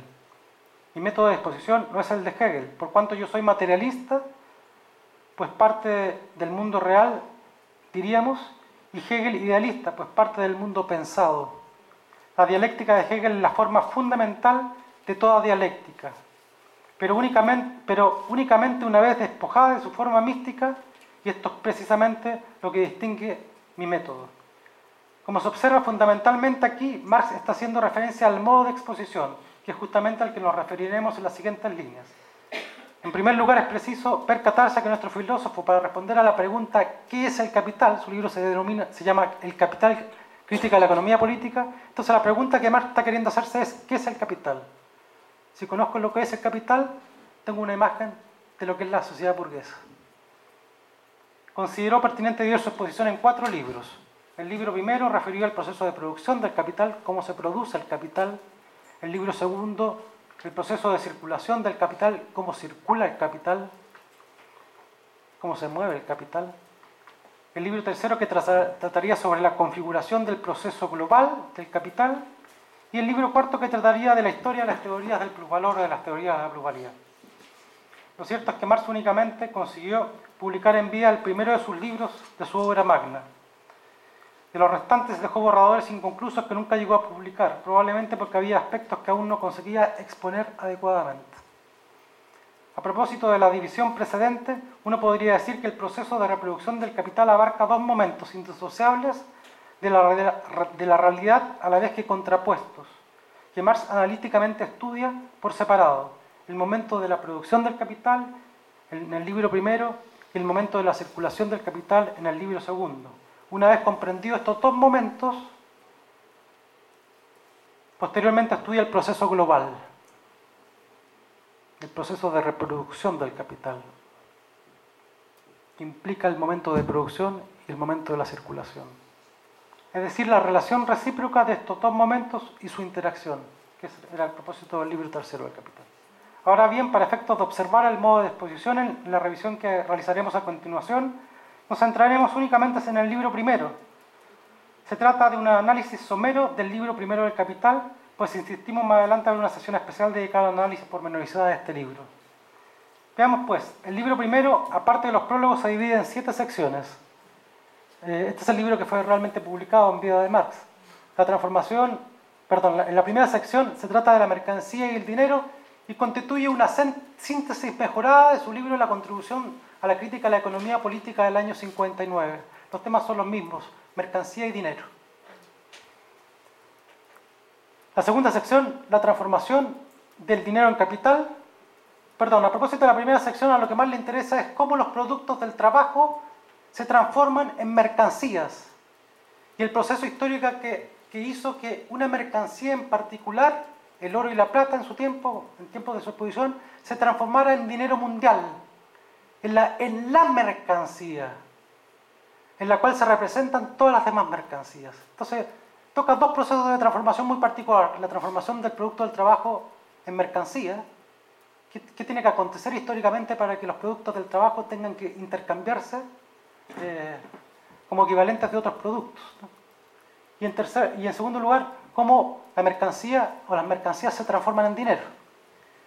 La segunda, transformación, eh, la segunda sección es propiamente la transformación explicitada en el título de esa sección, la transformación del dinero al capital.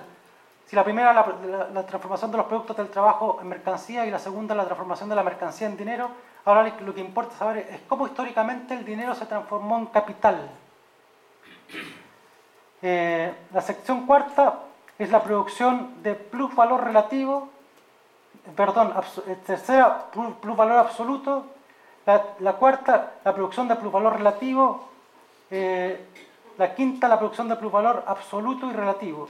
Eh, como ustedes pueden ver, la sección tercera, la sección cuarta y la sección quinta están dedicadas a la producción de plusvalor.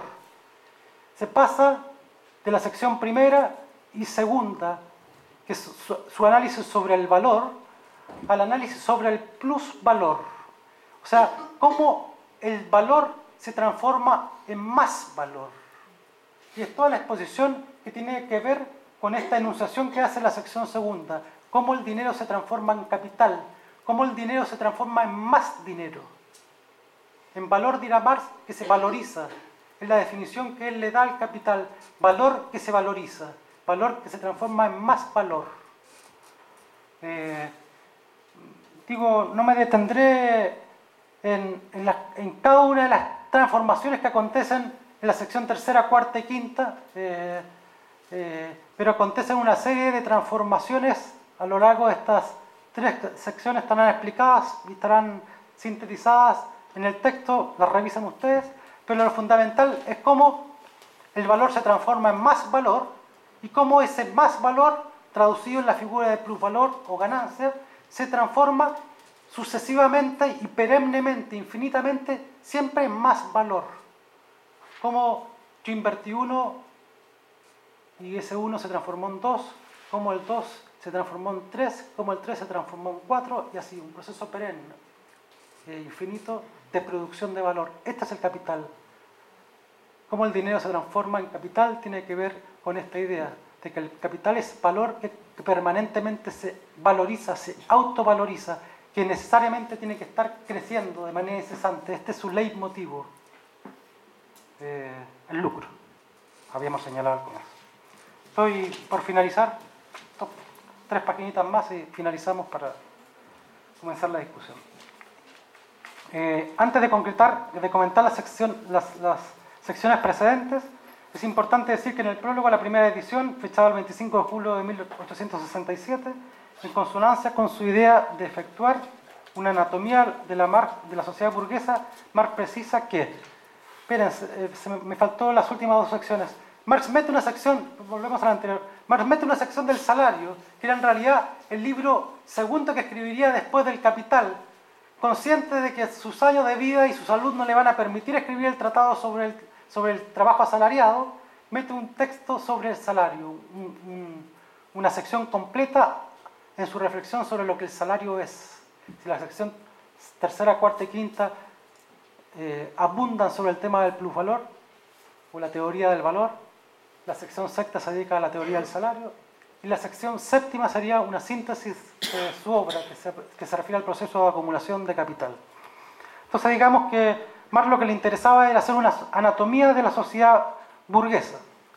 Este era su propósito.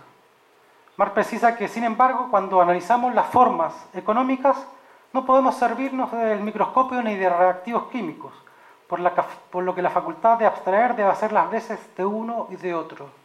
Tenemos a la sociedad burguesa, esta sociedad burguesa es una totalidad eh, concreta, y lo concreto es concreto, decía Marx, porque es la síntesis de múltiples determinaciones, unidad de lo diverso, es decir, está conformada por múltiples partes, y es necesario analizar estas partes que conforman el todo y engarzarlas y relacionarlas para ver cómo funciona la sociedad capitalista, cómo funciona la sociedad burguesa. Pero a diferencia de lo que acontece en otras disciplinas, aquí no podemos usar reactivos químicos ni microscopios, sino que necesitamos eh, utilizar lo que Marx considera como la premisa del método de investigación, que es la facultad de abstraer la facultad de separar las partes del todo de manera ordenada al modo de un reloj, esto de cuerda que está compuesto, si uno abre la tapa de atrás, está compuesto por múltiples piezas y más hacía una suerte de trabajo de relojería. hay que desarmar el reloj para ver cómo funciona el reloj. Y cada una de las partes del reloj en Marx, en el Capital, es un concepto que forma parte de un engranaje general y que cada una de esas partes es fundamental para el funcionamiento del sistema. Eh, eh, ¿Qué es lo que hace que le demos cuerda al reloj? El lucro. Eh, el reloj necesita funcionar porque el tiempo es oro. Por eso la importancia del reloj en la economía inglesa. Cada edificio público tenía un reloj, tiempo es oro. Y Marx está haciendo una suerte de, la anatomía de la sociedad burguesa con esta imagen, la importancia. La facultad de abstraer consiste en primer lugar en distinguir y separar de la totalidad concreta, económica analizada, en nuestro caso la sociedad burguesa, la forma celular económica, es decir, la relación más simple, que para Marx no es otra cosa que la forma de mercancía. Es decir, eh, como ya hemos indicado, este es el punto de partida de su libro. Su libro comienza con un capítulo que se llama La mercancía. Eh, es decir, el libro de Marx parte por el fenómeno, por lo que aparece ante los ojos de cualquier observador atento. Parte de la esfera de la circulación, del mercado, que es el lugar donde se intercambian, donde se compran y venden, donde se comercializan las mercancías. En la primera sección sintetiza, sintetiza el contenido de su trabajo sintetiza el contenido de su trabajo Contribución a la crítica de la economía política, publicado como ya indiqué en 1859, pues para Marx su libro El Capital era la continuación de esa obra. En todo caso, en esta sección no solo se mejora lo expuesto en la contribución, sino que se amplían algunos aspectos que antes solo se bosquejaban y se apuntan aspectos que antes se desarrollaron con detenimiento. Eh, esta sección resulta importante pues el filósofo alemán comienza su exposición con el capítulo sobre la mercancía que abre con la siguiente sentencia. Ha leído alguna vez este capítulo se recordará esta frase. La riqueza de las sociedades en las que domina el modo de producción capitalista se presenta como un enorme cúmulo de mercancías. Y la mercancía individual como la forma elemental de esa riqueza. Nuestra investigación, por consiguiente, se inicia con el análisis de la mercancía. La riqueza en la sociedad capitalista se presenta como un enorme cúmulo de mercancías. Esto es lo que aparece. Eh, no sé si podemos avanzar sobre la siguiente. Eh, digo, esta, es una imagen, digamos, de, cualquier imagen posible, pero estamos invadidos por comerciales, por eh, tiendas de, autoservicio, por una red de relaciones internacionales de empresas transnacionales que producen distintas marcas, que producen distintos productos. Y, la mercancía se nos aparece ante, ante todo como el, el, fetiche de la sociedad moderna, digamos. Eh, por eso que Marx en el capítulo sobre la mercancía en particular habla sobre el fetiche de la mercancía, ¿no? el, eh, el carácter fetichista de la mercancía. Eh, es decir, la riqueza en el sistema económico vigente aparece como una enorme acumulación de mercancías de diversos tipos. Eh, casas, industrias, autos, ropas, alimentos, dinero, lo que se les ocurra. Por lo mismo, conociendo la respuesta a la pregunta ¿qué es la mercancía? Es decir, la forma elemental de la riqueza capitalista, uno puede irse aproximando a la, respuesta, a la respuesta a la pregunta ¿qué es el capital?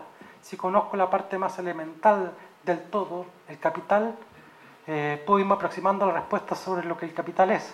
Aquí a Marx le interesa dar cuenta de dos interrogantes importantes. ¿Por qué en la sociedad capitalista, decíamos, los productos del trabajo se transforman en mercancías? ¿Y cómo se produce la transformación de las mercancías en dinero? A la pregunta, ¿qué es la mercancía? Marx responde. Esta sería como la síntesis del capítulo. Si bien en un comienzo del capítulo dijimos, recurriendo a la terminología en boga, que las mercancías valor de uso y valor de cambio, esto hablando con precisión era falso. O sea, Marx parte de su capítulo ofreciendo una definición que era lo común, que ofrecía la, economía política sobre la mercancía, y dice esto es falso. Después de avanzadas 40 páginas, ¿no? Eh, nos muestra que lo que aparece, que, la imagen de lo que aparece en el mundo real como la forma elemental, normalmente es falsa, para aquellos que han analizado lo que la mercancía es se tiene una imagen ingenua y en su proceso de investigación la economía política no logró desentrañar lo que la mercancía es, nos dice Marx. O sea, si no logró desentrañar lo que la mercancía es, el, elemento básico o particular de la riqueza, como se presenta la riqueza en la sociedad capitalista, todo su desarrollo posterior es, errado, podríamos decir, ¿no? confuso si se quiere. Eh, la mercancía es valor de uso u objeto para el uso y valor, no valor de cambio, sería la diferencia. Se presenta como ese ente dual que cuando su valor posee una forma de manifestación propia, la del valor de cambio, dista de su forma natural. Pero considerada aisladamente, eh, su forma natural, pero considerada aisladamente nunca posee aquella forma, únicamente lo hace en la relación de valor o de intercambio con una segunda mercancía de diferente clase si se tiene esto en cuenta, ese modo de expresión no hace daño y sirve para abreviar. Bueno, el valor de uso es el cuerpo, la mercancía, lo visible, la forma, y el valor es el alma, lo invisible, su contenido. Esta expresión de cuerpo y alma la utiliza Marx y es una metáfora religiosa recurrente en la obra de Marx. Eh, puede verse que para responder a la pregunta ¿qué es el capital? Marx inicia preguntándose qué es la mercancía y revela que esta es una antítesis inmanente, una unidad contradictoria, dialéctica entre valor y valor de uso. Y al hacerse la pregunta por el alma o el contenido de la mercancía, es decir, sobre qué es el valor, responde. Ahora bien, si ponemos a un lado el valor de uso del cuerpo a las mercancías, únicamente le restará una propiedad, la de ser productos del trabajo. Esas cosas tan solo nos hacen presente que en su producción se empleó fuerza humana de trabajo, se acumuló trabajo humano. En cuanto a cristalizaciones de esa unidad social común, a ellas son valores. O sea, Marx inicia, no sé si tenemos la siguiente no sé si la siguiente diapositiva, no, un poco más adelante, ¿no? A ver, más adelante hoy, más, más, más, más.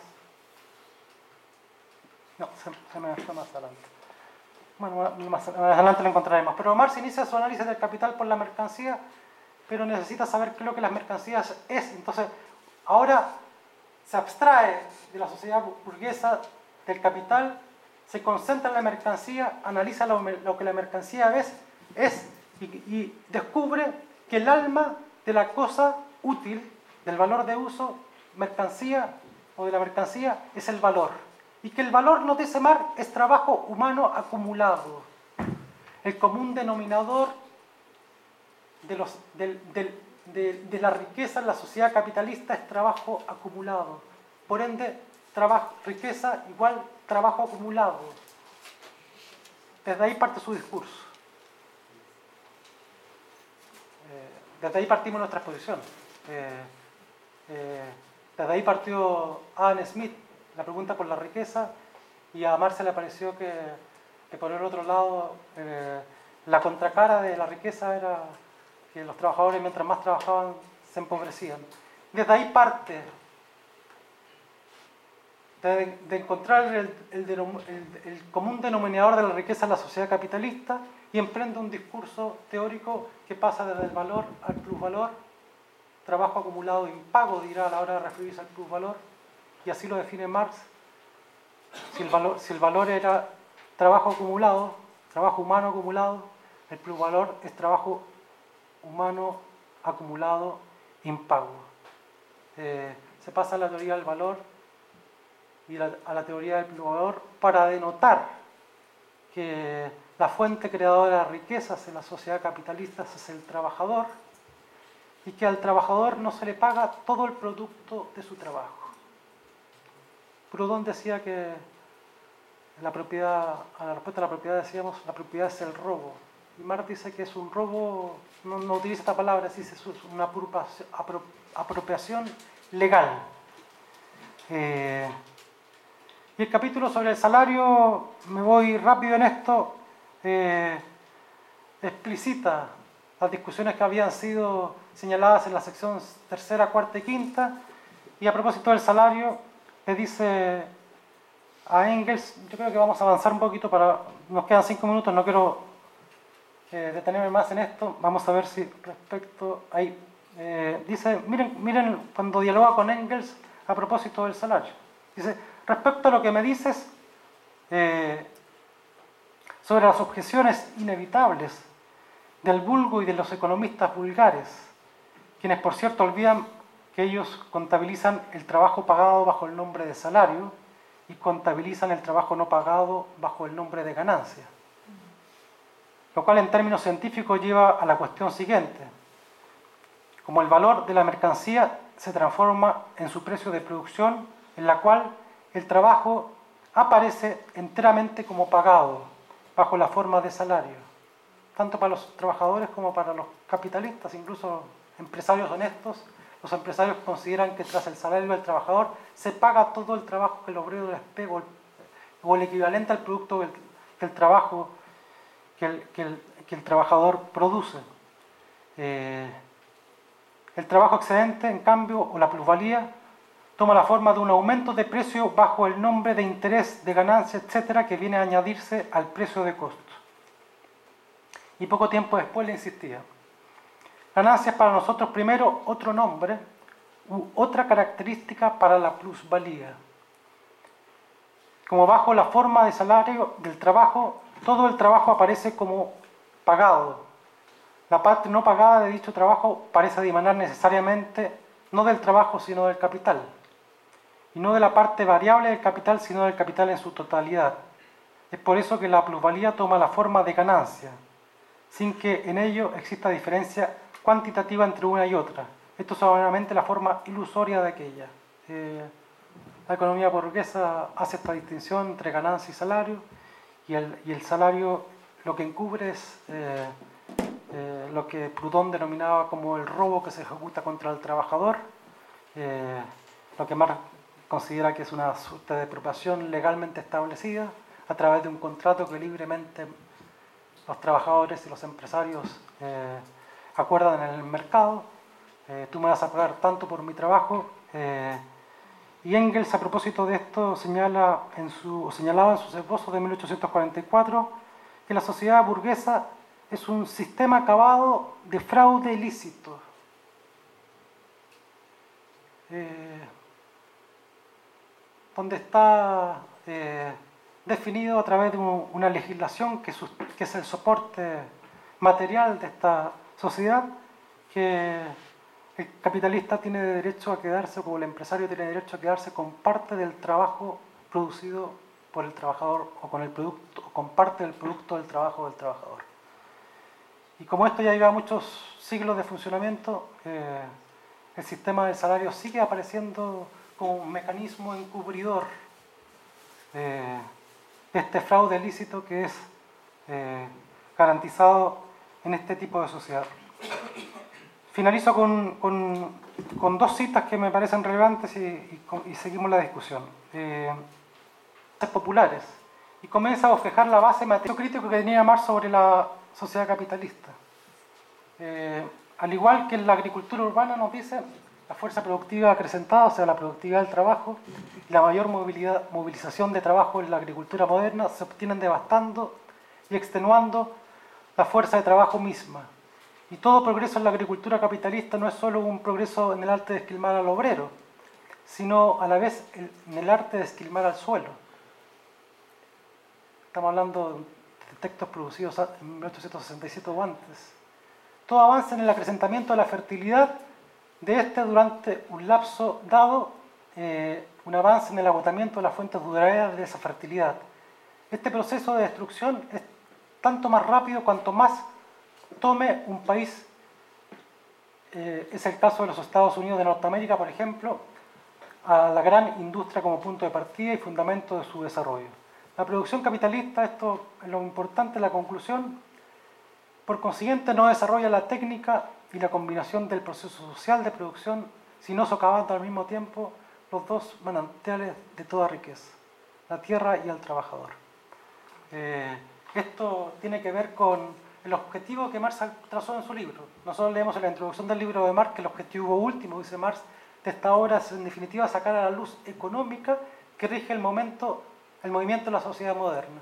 Y, la última expresión del capital, la conclusión a la que arriba Marx es una conclusión por lo demás conocida. Eh, la ley económica que rige a la sociedad moderna, podríamos decir, y que mejor describe a la sociedad moderna, es que acumulación de capital es simultáneamente eh, o inevitablemente aumento del proletariado. Aumento de la riqueza implica, el aumento de la riqueza implica el aumento de la pobreza, podríamos decir, o el aumento de la miseria. Eh, Smith se, posicionó en uno de los polos de la relación. Marx empezó desde el otro polo de la relación para develar cuál era la ley económica fundamental de la sociedad burguesa. Eh, esto es importante porque en este capítulo 23 del tomo, del tomo primero del Capital, donde Marx describe la ley general de la acumulación capitalista, dice que esta es la ley económica que rige la sociedad moderna, da cuenta de este hecho, de que, tal como había señalado él en su texto sobre el método de la economía política escrito en el año 57, que la sociedad burguesa era una forma antagónica de desarrollo esta frase que habíamos al comienzo. La forma antagónica de desarrollo implica que no es mentira que la sociedad burguesa no sea una máquina productora de riquezas, si lo pusiéramos en términos como lo puso Engels o el propio Marx, eh, sino que también es una máquina, a la, vez es una máquina productora de riquezas. La sociedad burguesa es una sociedad eh, que da cuenta de las relaciones sociales que traban los individuos en el desarrollo de este tipo de sociedades. Una explotación legalizada, una, explotación garantizada por las leyes, de la cual es, digamos, cómplice eh, la, clase trabajadora y, que tiene como consecuencia que en ciudades, en, todas las ciudades del mundo y fundamentalmente las ciudades latinoamericanas, eh, nosotros veamos estos dos polos expresados en la geografía de las ciudades y en la geografía de los países. Ahí donde hay riqueza también hay pobreza. Y el problema de esta sociedad es que destruye a parte importante de la, humanidad, condenándola a la miseria y a la pobreza, y destruye, como decíamos también en esta nota ecológica, con que finaliza el capítulo 13 de su libro primero, de que no solamente destruye a los trabajadores, o una parte importante del proletariado, eh, que la condena a la miseria de por vida, eh, sino que destruye las fuentes sobre las cuales se sustenta la propia riqueza capitalista que es la naturaleza. Eh, esquilma al suelo eh, como esquilma al obrero. son algunas de las conclusiones políticas del capital, pero uno podría decir, después tendrán ocasión de verlo con más detenimiento, hago este seguimiento de cómo a través de cada una de las secciones Marx va trabajando el tema, le interesa develar qué es lo que es la sociedad burguesa y develar la sociedad burguesa implica dar cuenta de cuál es la ley que guía la sociedad burguesa, la ley económica. Y la ley económica es que toda producción de riquezas en la sociedad burguesa trae aparejado el aumento de la pobreza, de la miseria o el aumento del proletariado, si se quiere. Eh, nada, eso lo dejo hasta aquí, digamos, y podemos seguir platicando en las conversaciones que tengamos. No sé si me pasé mucho, seguro que sí. Bueno, vamos.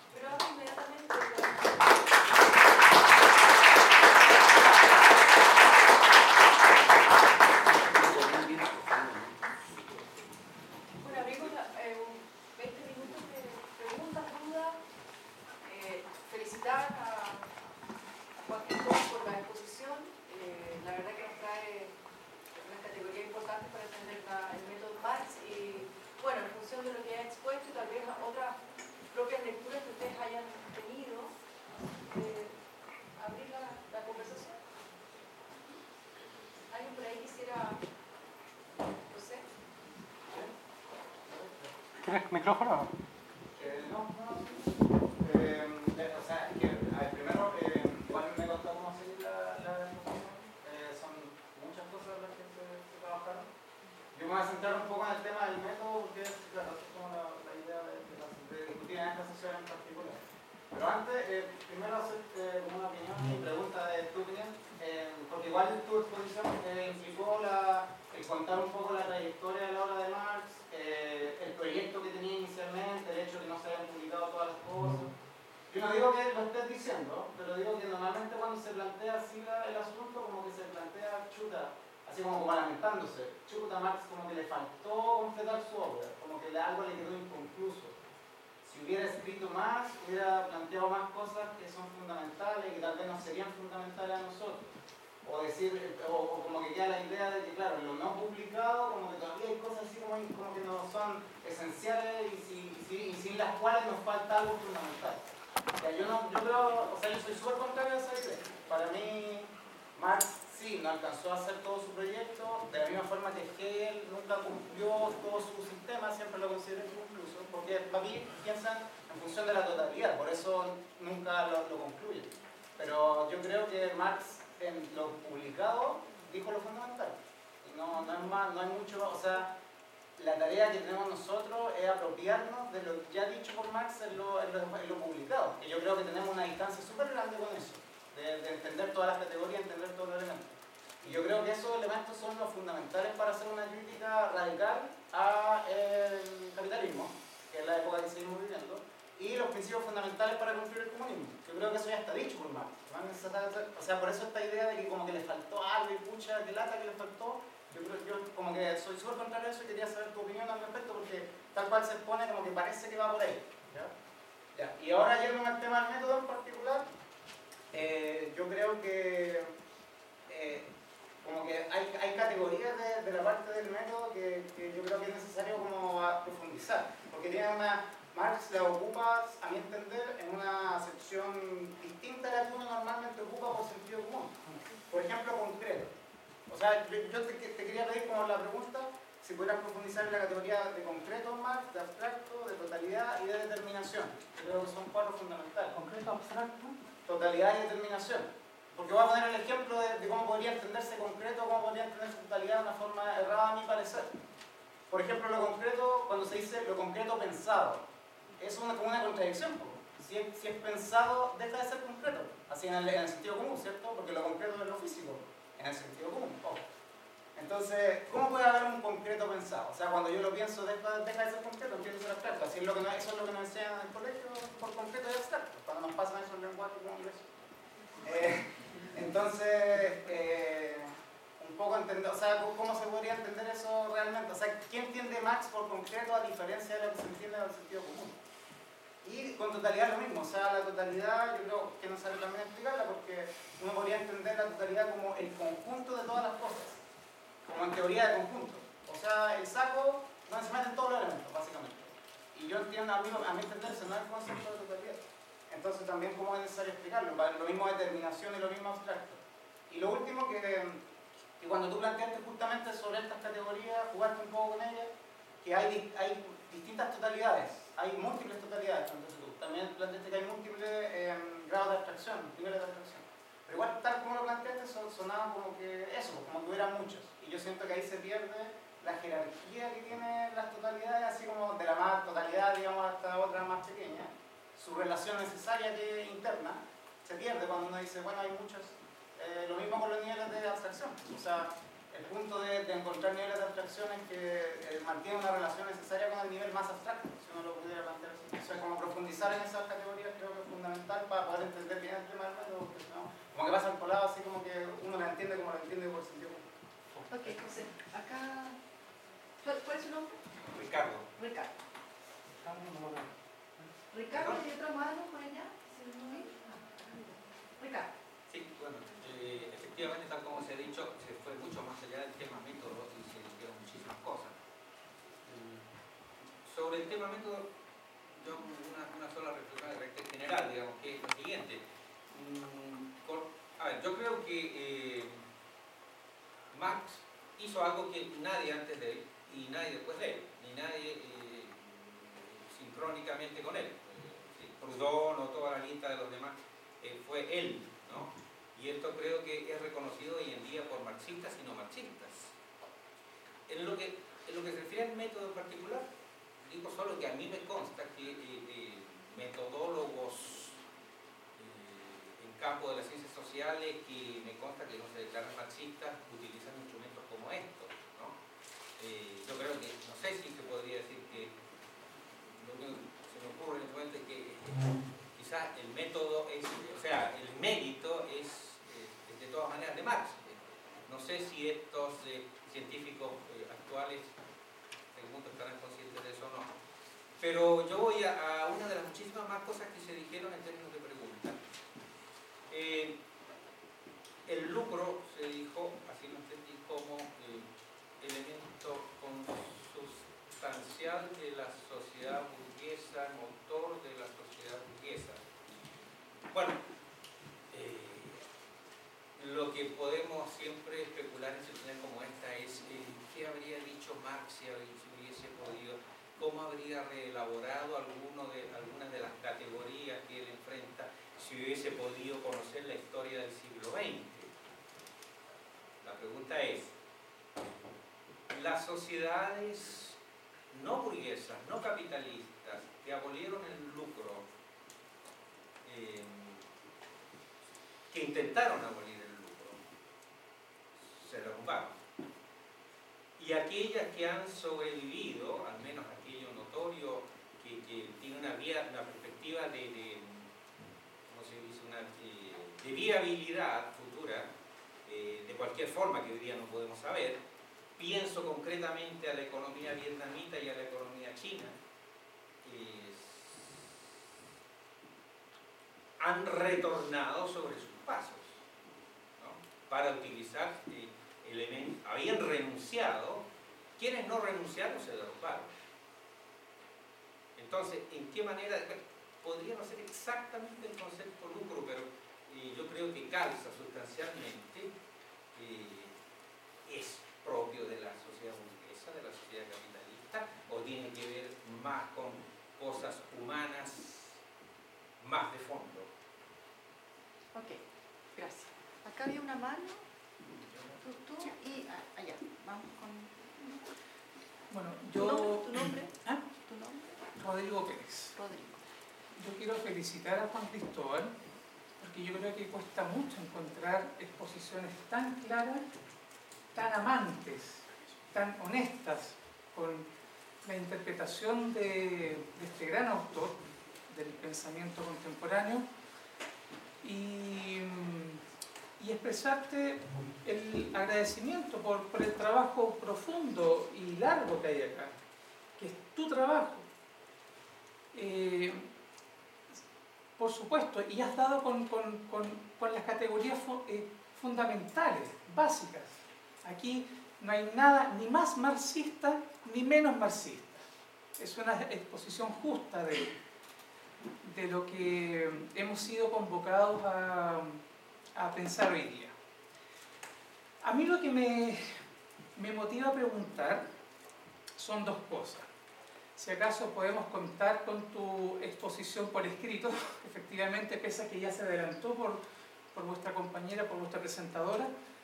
Eh, y lo segundo es, eh, es pensar en la idea que yo, yo creo que, que de Marx heredamos eh, tratando de leer su pensamiento con nuestras problemáticas actuales, eh, sin quererlo, y yo creo que Marx eh, fue lo suficientemente intuitivo, porque no voy a decir que fue un brujo de los tiempos, de la historia, no, pero fue lo suficientemente intuitivo como para que nosotros eh, acabásemos cogiendo de su pensamiento eh, las cuestiones que hoy día nos convocan y nos vuelva a fascinar del método marxista, que es el fenómeno de la discriminación, el cómo verbalizar al invisible.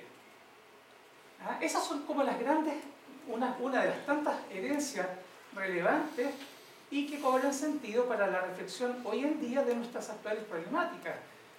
Eh, la, la discriminación, la invisibilización, eh, eh, la marginalidad, son, son ideas que nadie fue más diestro hasta el día de hoy en describirlas, con tal o cual método, con, tal o cual concepto, con tal o cual categoría.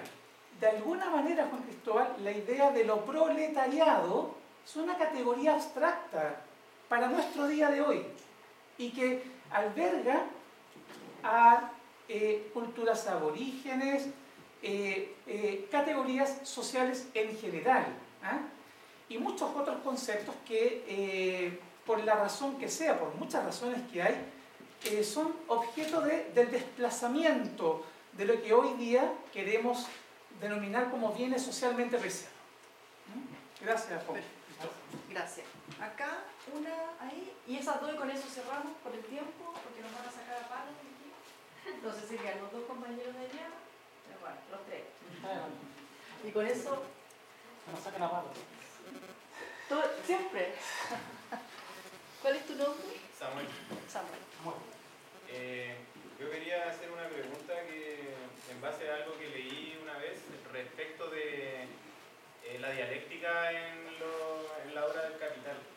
Eh, se dice que, bueno, de lo que leí entendí, el, el método dialéctico era un método de exposición consecuente con la ciencia que existía en el contexto histórico de Marx, eh, motivado muchas veces por los descubrimientos científicos de esa época, el tema de la química, de las ciencias naturales, eh, etc.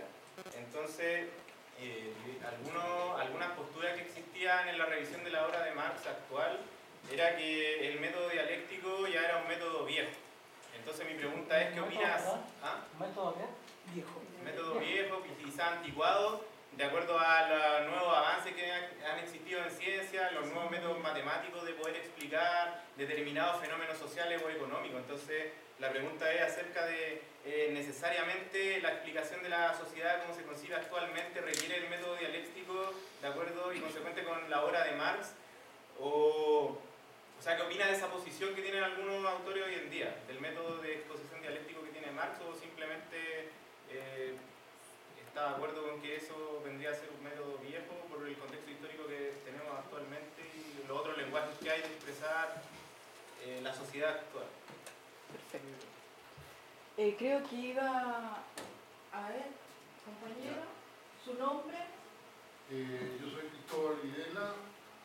mira, tenía varias preguntas, pero tenemos que limitarnos en el tiempo, así que voy a hacer dos observaciones. Primero, una crítica eh, relativamente política a lo que tú hablas. Cristóbal Videla. Una crítica política, ¿eh? que es eh, cuando tú hablas de los fantasmas, creo que te equivocas. Cuando Marx habla del fantasma que recorre Europa, él se refiere a que había un movimiento revolucionario de los trabajadores y el problema era que esto lo, lo, lo expresaban la derecha, o sea, en términos de hoy día, los medios de comunicación, eh, dominaban en, en, sus intereses lo que, lo que decían los revolucionarios, y Marx dice, frente a eso, nosotros tenemos que plantear el programa del Partido Comunista. Porque el manifiesto se llama Manifiesto del Partido Comunista. Y manifiesto es decir lo que el Partido Comunista pensaba. Entonces, ahí hay una crítica, no, no, no se refería a los, a lo, ¿cómo se llama esto? A los a los vagabundos, esos vagamundos, como tú quieras llamarle.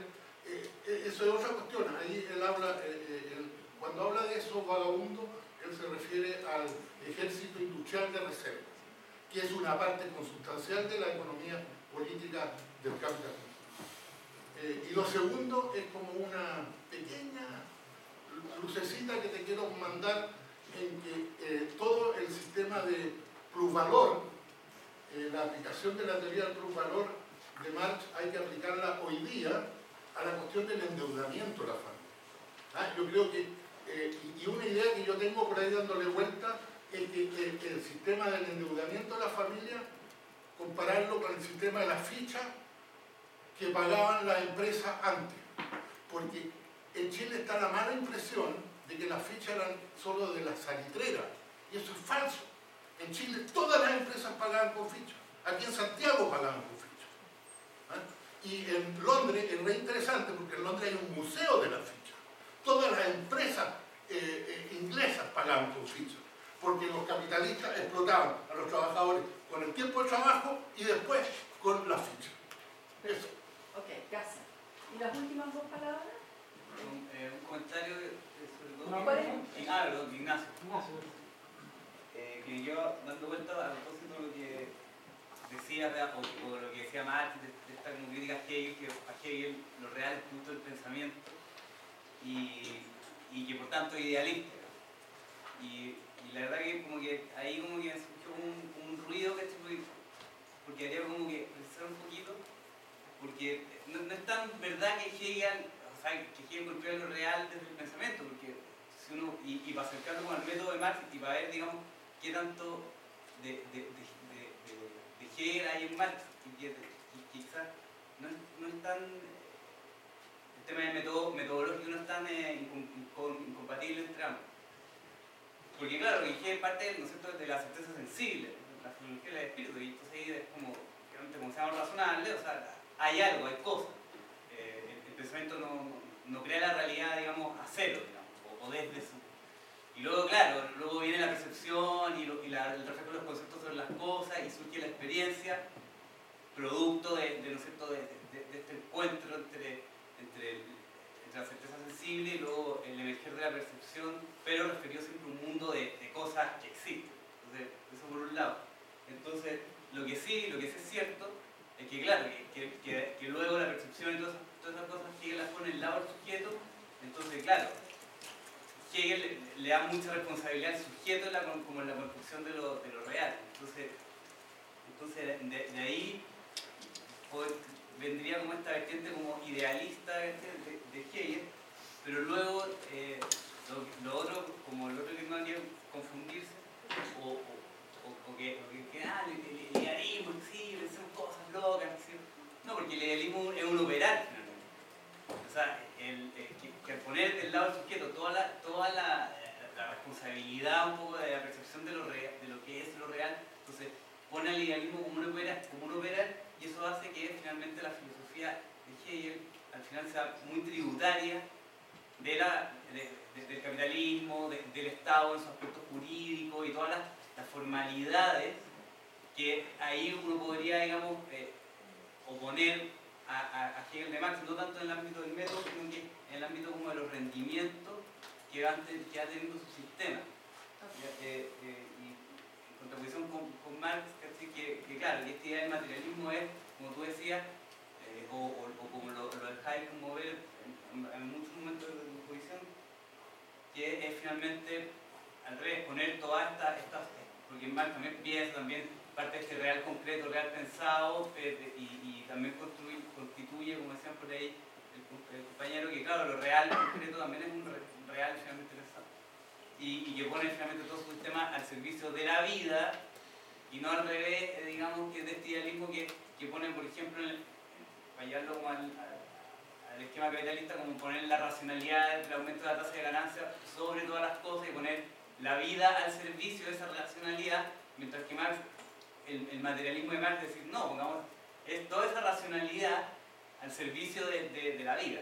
Ok, perfecto, gracias por, la, por el comentario. Juan Francisco, Juan Este, lo voy a hacer cortito. Básicamente te quería preguntar, porque yo también me lo estoy, me lo estoy preguntando, no sé si tengo la respuesta cómo conseguir un Marx reload, recargado. ¿Por qué? Porque el capitalismo cambió, las condiciones, digamos, digamos del capitalismo han cambiado muchísimo, la terminología es totalmente diferente. A propósito de lo que hablaba alguien Cristóbal. Eh, sobre la deuda, por ejemplo, es un factor, digamos, fundamental, digamos, del capitalismo contemporáneo. Este, ahora no se habla de dinero, se habla de masa monetaria. Entonces, entonces, en virtud, digamos, de ese panorama totalmente nuevo, yo creo que Marx totalmente pertinente. La cuestión es cómo lo realizamos nosotros los post-marxistas, por así decirlo. Eh, no considero post-marxista. Bueno, eh, entonces, ¿cómo, ¿cómo, pensamos a Marx? ¿sí? Reload, eh, en la, digamos, eh, teóricamente hablando, ¿sí? la relación teoría-praxis, y cómo, cómo replanteamos una pragmática precisamente frente a este capitalismo que se ha transformado, digamos, rígidamente.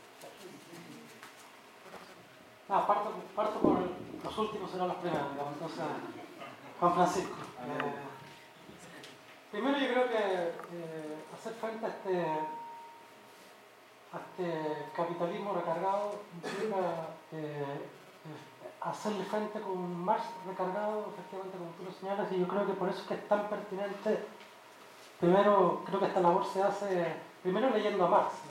Si queremos un Marx recargado implica que tenemos que ir a las fuentes directas de la reflexión marciana para tratar de dar el paso siguiente. Pero yo creo que los nuevos movimientos sociales en la actualidad le, presentan desafíos importantes a la, a la obra de Marx. No, no, quiere decir que lo que está aconteciendo en la actualidad, con el, con el despliegue del capitalismo y con el despliegue de las respuestas al capitalismo, no puede ser eh, leído desde el prismático que nos ofrece Marx en su obra a lo largo de su trayectoria. Yo creo que es posible hacerlo, ¿no? que es necesario hacerlo, pero que esto supone volver a leer a Marx. ¿no? Eh, eh, si no lo podemos hacer desde otro lado, eh, pero yo considero que una visión crítica anticapitalista necesita de ver de sus fuentes y de sus fuentes más notables, podríamos decirlo en, este, en este momento. Este seminario creo que se propone esto.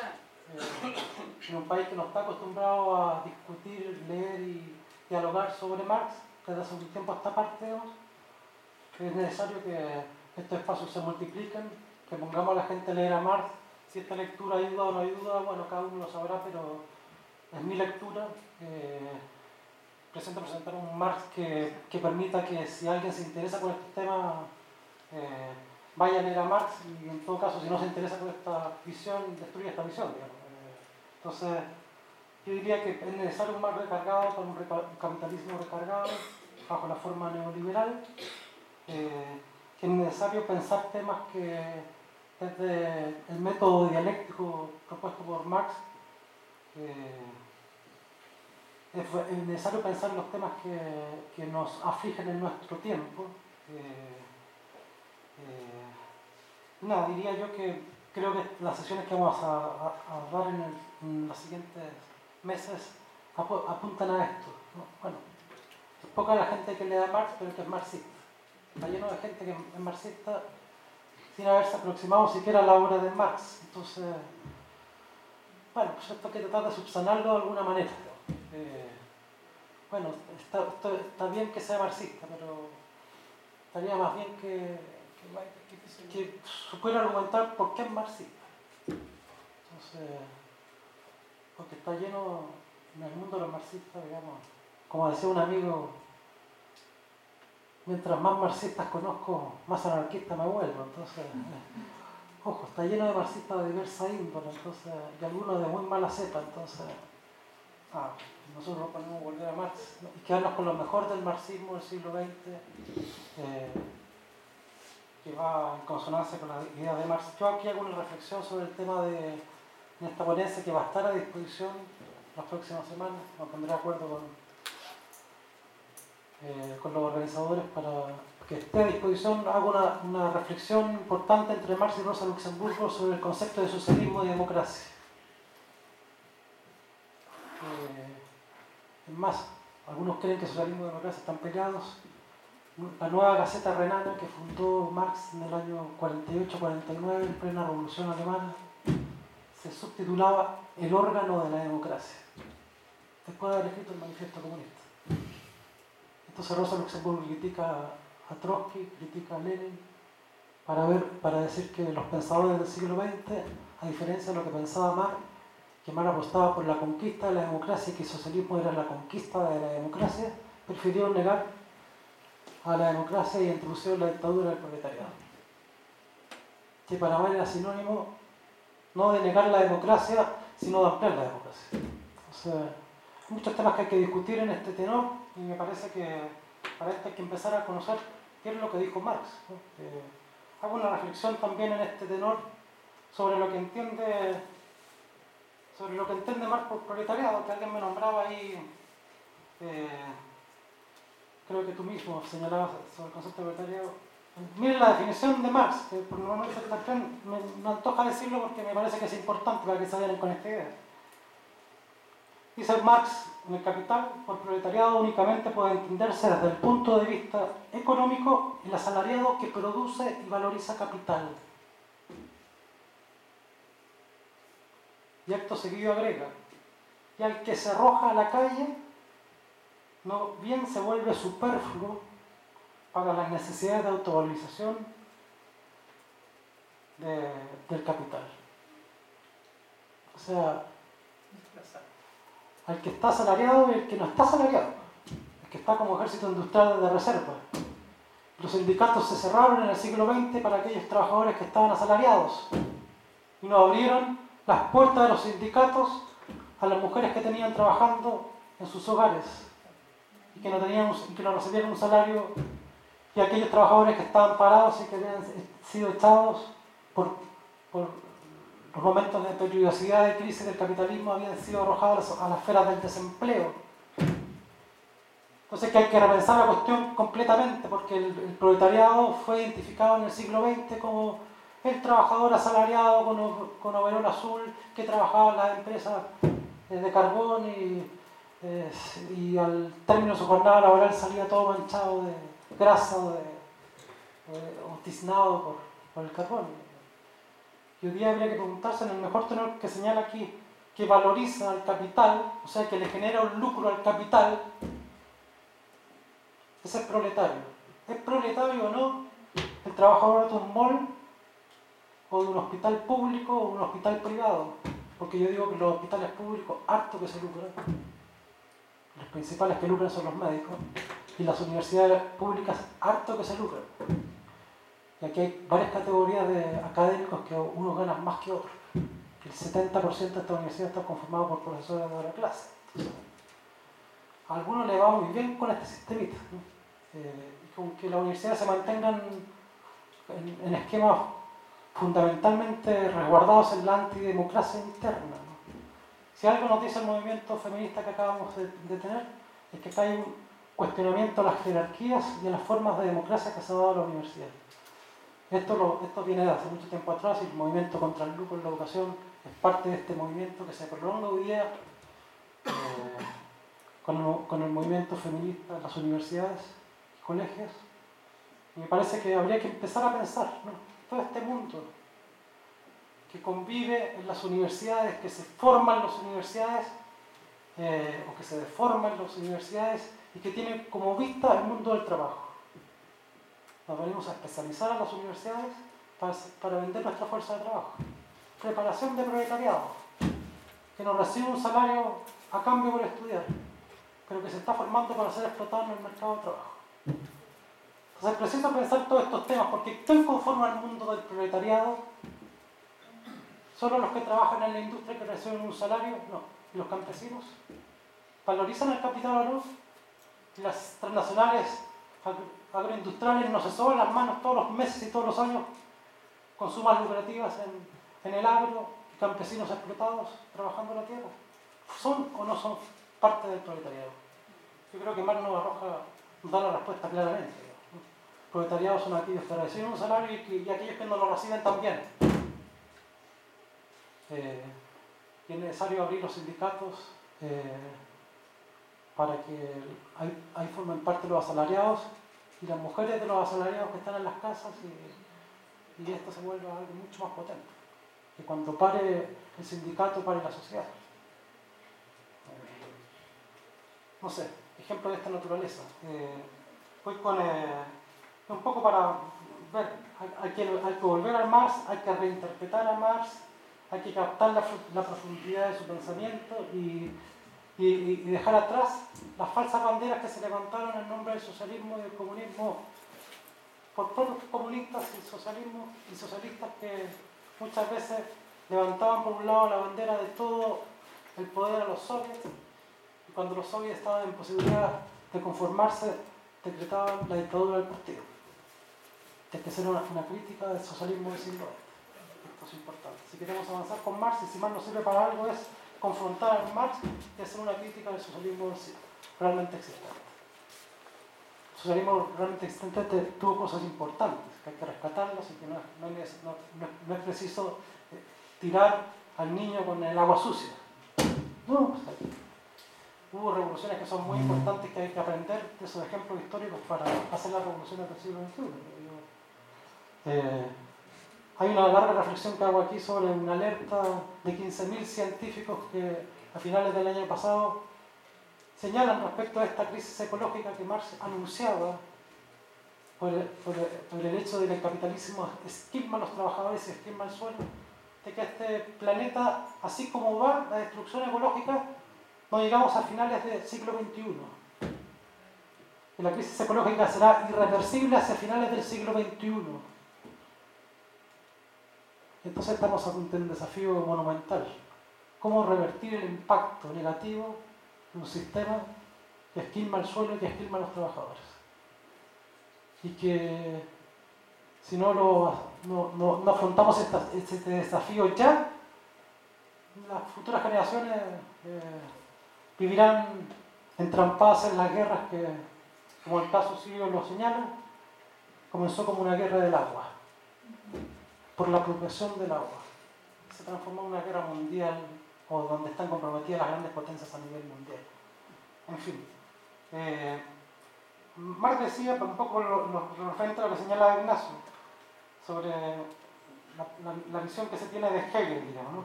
y, que para Hegel lo importante es el ámbito de lo pensado, ¿no? cómo el pensamiento se desarrolla. Pero yo creo que esto tiene consonancia con lo que dice Marx eh, cuando dice que las ideas dominantes son las ideas de la clase dominante. O sea, Hegel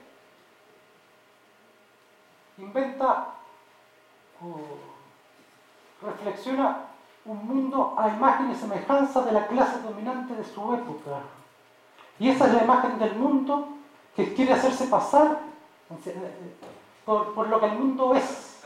Y que por eso el, el idealismo numeral, lo que usted diciendo recién, Claro. que así Lo, vuelve todo al revés, el idealismo. La crítica contra el idealismo de Hegel es que nos presenta un mundo, nos quiere vender la pomada de que el mundo es así, para decirlo en chileno, y, y que es necesario ponerlo de cabeza, como decía Marx. Eh, eh, reinventar a Hegel, ¿no? pero reinventarlo de la manera como lo hizo Marx, conservando lo mejor de Hegel, heredando su método dialéctico, pero haciendo una interpretación sobre la sociedad burguesa que dista en mucho de lo que Hegel nos presentó y que la economía política nos presentó, etc. Entonces, yo creo que por ahí va el sentido. Las ideas de la clase dominante se transforman en las ideas dominantes de la época. Y la gente piensa, por ejemplo, que el salario que recibe por fruto de su trabajo es el pago justo a su trabajo. ¿Y qué, qué trabajador no lo cree? La mayoría, lamentablemente. Entonces, esto es, esto es lo que hay que combatir, esto es lo que hay que desmontar y esto es lo que hay que eh, eh, tratar de, de mostrar sobre lo que Marx dijo a lo largo de su obra eh, para que obras como El Capital o las obras anteriores de Marx tengan sentido. Hoy día en el siglo XXI, que puedan ser leídas desde el siglo XXI porque nos sirve leerlas desde el siglo XXI, sino por un afán de mantener a Marx vivo cuando ya se cayeron los socialismos reales. ¿no? Es que yo pienso que tal cual como descrito lo que significa el materialismo en Marx, hay mucho de lo cual rescatar del pensamiento de Marx. Eh, si este no es el soporte concreto y real del socialismo del siglo XXI o del socialismo del siglo XXII, si nos queda mundo para el siglo XXII, no sé cuál otro soporte. Eh, eso. Eh, Cristóbal hablaba de los fantasmas y nos presentaba una interpretación distinta a la que yo no, no creo, no creo que sea muy distinta. Yo, yo lo que creo es que los fantasmas y los comunistas son efectivamente ese no ser negado. Y ese no ser negado es el proletariado en este sentido amplio que yo señalo. Eh, que son los negados por el capital e invisibilizados por el capital. Eh, son aquellos que, como decía Anne Smith, a propósito de los, trabajadores y los, los asalariados y de los pobres en particular, Anne Smith decía, a propósito de sus reflexiones en La riqueza de las naciones, decía que eh, los pobres son el aceite necesario para la máquina del progreso, decía Anne Smith. Entonces los repite el aceite.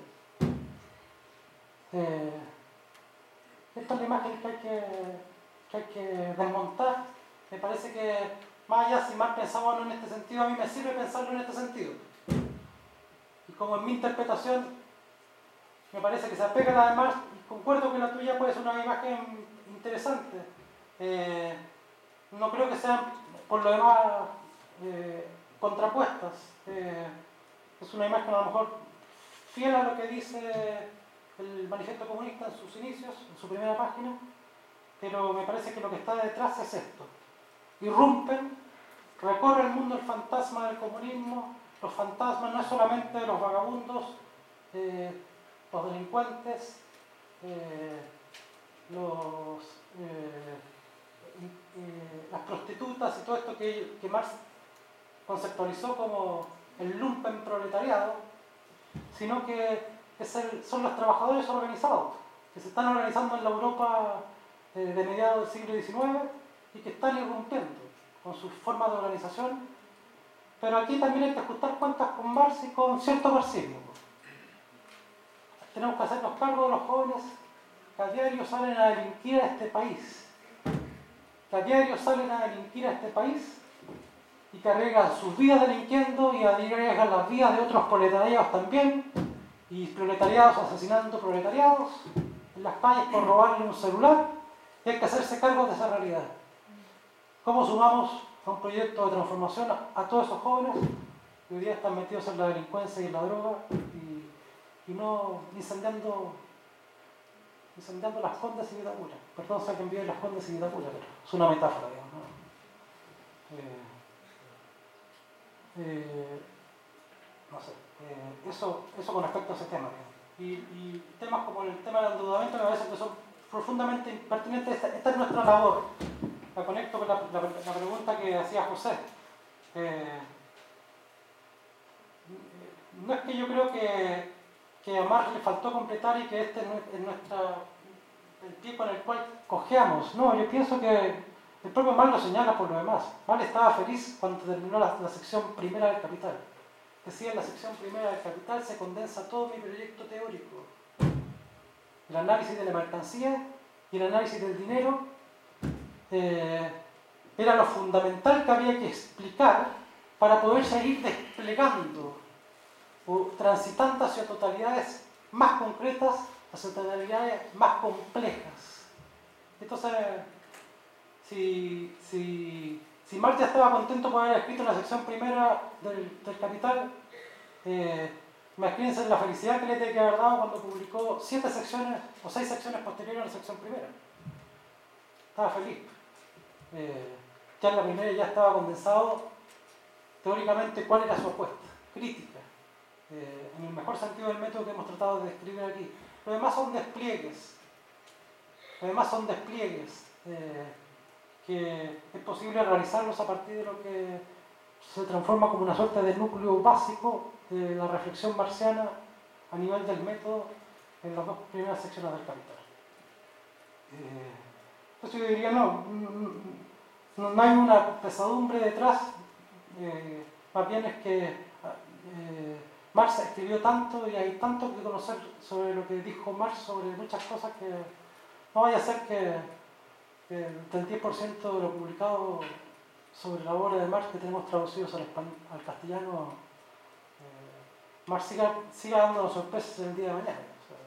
más, se abren muchas oportunidades con todos los escritos o manuscritos de Marx que aún permanecen inéditos, inéditos al castellano. Entonces, eh, yo diría que esto eh, es importante valorar que legamos una obra monumental eh, de esa obra monumental conocemos una ínfima parte y que es una parte que es todo lo que podamos ir conociendo sobre la obra de Marx será, importante hacia el futuro.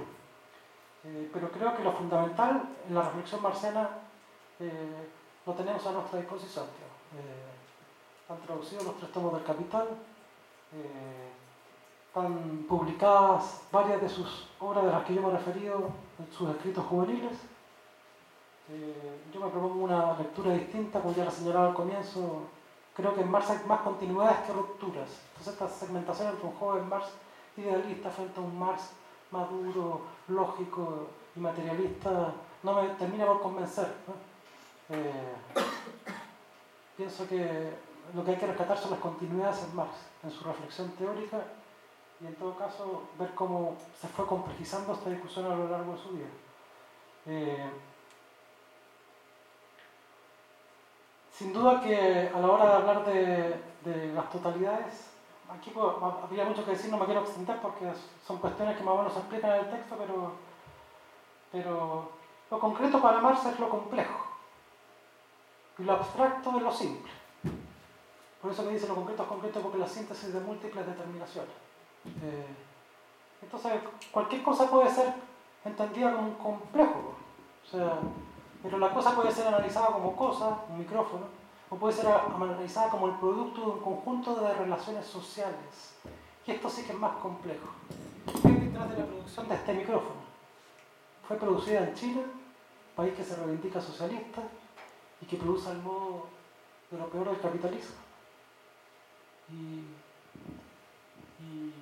Bueno, si nosotros vemos que detrás de la producción de cosas en realidad está la organización de relaciones sociales y vemos que las determinaciones más esenciales o las partes más abstractas de un concreto, en realidad las partes más simples de un concreto determinado son, condensan un conjunto de relaciones sociales, eh, se, se complejiza todo esto.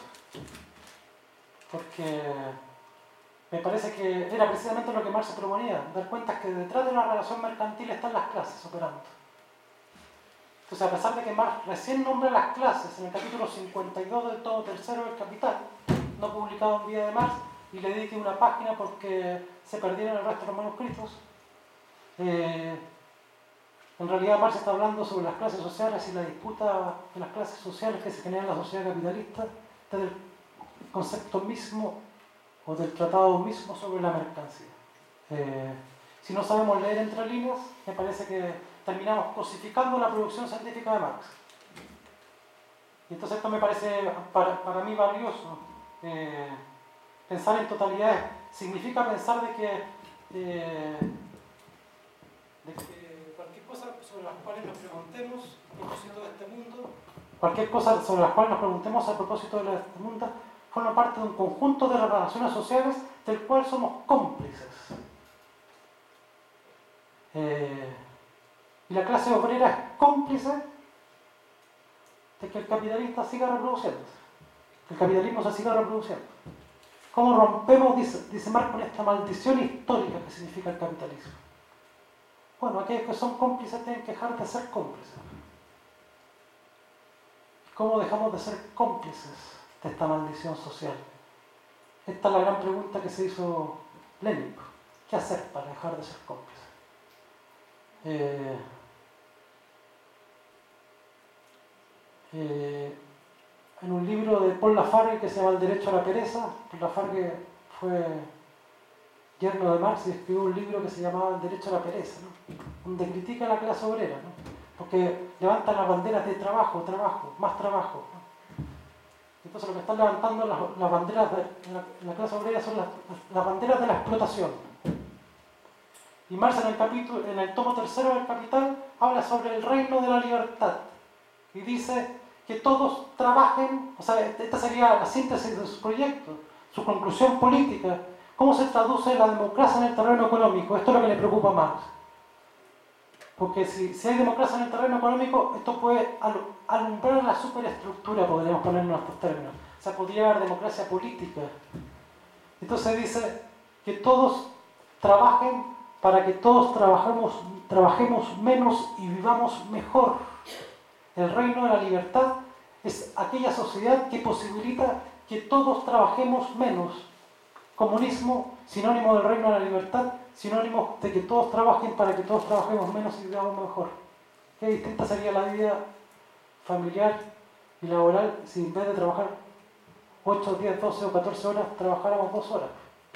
Michel Rousson, un economista francés, ha hecho el cálculo para la sociedad francesa y dice que con el desarrollo de las fuerzas productivas en Francia, cada francés podría trabajar 2 horas, 2 horas a la semana. Y podríamos producir lo necesario para que la sociedad francesa viviera eh, con, en una sociedad de abundancia. Si hiciéramos el cálculo en todas las sociedades y pudiéramos señalar de que el horizonte de la clase obrera en un minuto fue 8 horas, pero la clase obrera hace mucho tiempo que renunció a pedir la rebaja de la jornada laboral a 6, a 4 a 2 horas. Si la bandera de la clase obrera fuera, ah, ya ganamos hace 100 años atrás la reducción de la jornada laboral a 8 horas, pidamos que ahora se rebaje a 4, para que todos trabajen, que no se bajen los salarios. Claro está. Entonces, claro, los obreros los sindicatos obreros la, clase obrera, como ha sido entendida históricamente, como la clase obrera salariada, muchas veces no pasa de una disputa sobre el monto del salario. ¿no? Y las grandes banderas de la transformación del proletariado, esta bandera de apostar por el reino de la libertad ahora, para que este sea el germen de la sociedad futura, esto es importante. Estamos la hora. Ya, eh, solamente a ver si alguna más. Eh, Perdón. Sí. Sí, yo, yo le he hecho una pregunta, otra pregunta, pero la cambio, la cambio completamente. Digo lo siguiente, eh, hay un libro de un, de un autor italiano moderno, no sé si por sé cómo se llama, obvio, que se, se llama Ni con Marx ni contra Marx, ¿no? Yo he venido a este seminario y vengo y tengo intención de continuar viniendo, y no para ser mi abogado en contra de Marx, eh, pero tampoco a favor de Marx. O sea, yo vengo, no sé cuál, es la intención de todos nosotros ofrecer, yo vengo para tratar de comprender más a partir de Marx. ¿no? Y la pregunta es si eh, es compatible con la eh, gestión y la realización del seminario. Me interesa eh, demostrar que Marx se equivocó en 20.000 cosas o, o- o que, este, eh, que tenía la razón en todo, sino que tratar de comprender de la, so- la sociedad moderna a partir de lo que él dijo. Tengo presente que en todo el siglo XX hubo, unos marxismos que no fueron los del bloque socialismo real, porque yo llamaría regímenes izquierdistas de partido único, ¿no?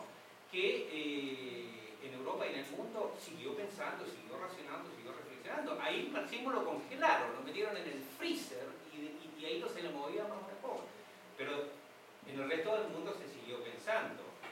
Y yo creo que es justo lo que deberíamos ¿Y ¿Cuál es la pregunta? Pues, no, no quedó claro. Sí, cambié, saqué la que hice antes y digo si es compatible con la eh, gestión y con la idea del seminario el hecho de venir para tratar de comprender más el mundo moderno a partir de Marx. Claro. Yo diría con Marx más allá de Marx, sería como la premisa que habría que decir. Eh, como nuestra responsabilidad es comprender el mundo del presente que sigue siendo capitalista pero recargado, como se decía aquí, es necesario ver hasta, hasta dónde nos sirve Marx para ir más allá de Marx. Y Claro, pero me, me diría, que, me diría que lo básico y fundamental de este seminario es tratemos de comprender a Marx antes de distanciarnos de Marx. Esta sería la premisa, o sea, leer a Marx significa tratar de entender si, lo que, si la interpretación que hizo el socialismo de Marx en el siglo XX y que ha hecho el socialismo, de Marx, el socialismo con respecto a Marx en el siglo XXI es- se apega a lo que efectivamente Marx señaló o dicta de lo que efectivamente el socialismo dijo que Marx dijo. Y este es nuestro desafío. Por eso que yo trato de poner algunos elementos que me parecen que cuando se dice materialismo se dice una cosa muy distinta a lo que dice el sentido común. Cuando se habla de lo concreto y se habla de lo abstracto, se habla de cosas muy distintas de lo que dice el sentido común. Cuando se dice socialismo, la gente tiene una idea de socialismo que dista mucho de lo que Marx pensaba de lo que era el socialismo. Y que es necesario volver a aproximarse a las obras de Marx para, para atrever- atrevernos a imaginar rutas de salida a la, sociedad, a, a la sociedad salarial y a la sociedad capitalista. Entonces este desafío, forma, esta forma parte de una serie de sesiones que van a pro- problematizar sobre esta cuestión y lo más importante es que los que estamos comprometidos en esta labor, estamos comprometidos a que Marx regrese definitivamente. Empezamos con, con esta suerte de cátedras libres, si pudiéramos llamarlo así. Yo propuse que se llamaran en vez de seminarios cátedras libres, para después que estas cátedras libres empiezan a multiplicar a ni- a nivel de la universidad. Comenzamos con la Universidad de Valparaíso, la Universidad de Chile, y la idea es que esto se replique en la Universidad de Concepción, la Universidad de Valdivia y en el resto de las universidades el siguiente año con mucho más fuerza. Comencemos a pensar a Marx. Y esto creo que es importante para, para que ustedes mismos en las sesiones siguientes no solamente vengan a escuchar a los conferencistas que venimos a, a pre- presentar una visión sobre la obra de Marx, sino que empecemos a leer a Marx. Que esto es importante, que a la hora que nos presentemos en, estas- en estos foros y empecemos a discutir, confrontemos visiones. Pues me parece importante que cualquier visión que se tenga sobre la obra de Marx se, ponga a confrontación, porque esto, esto es valioso. Nada, agradecerles, creo que ya estamos en el tiempo, agradecerles a todos por permanecer hasta esta hora. Espero que algo haya servido. Nos encontramos el próximo mes, en julio, a fines de julio.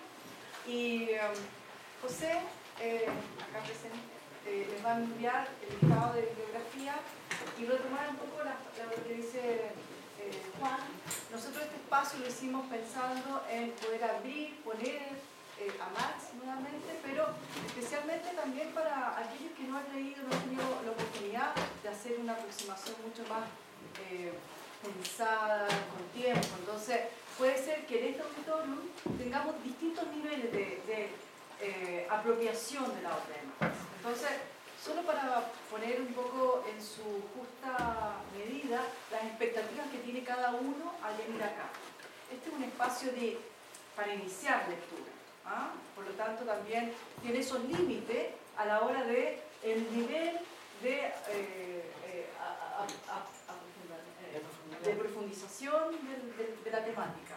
Por eso está también pensando en una cosa, en una línea más de avanzada, o sea, que sea un seminario efectivamente permanente, donde podamos mantenerlo y profundizar en el tiempo. Solo para acoger la, la observación que se está haciendo. Nos vemos, chao, gracias.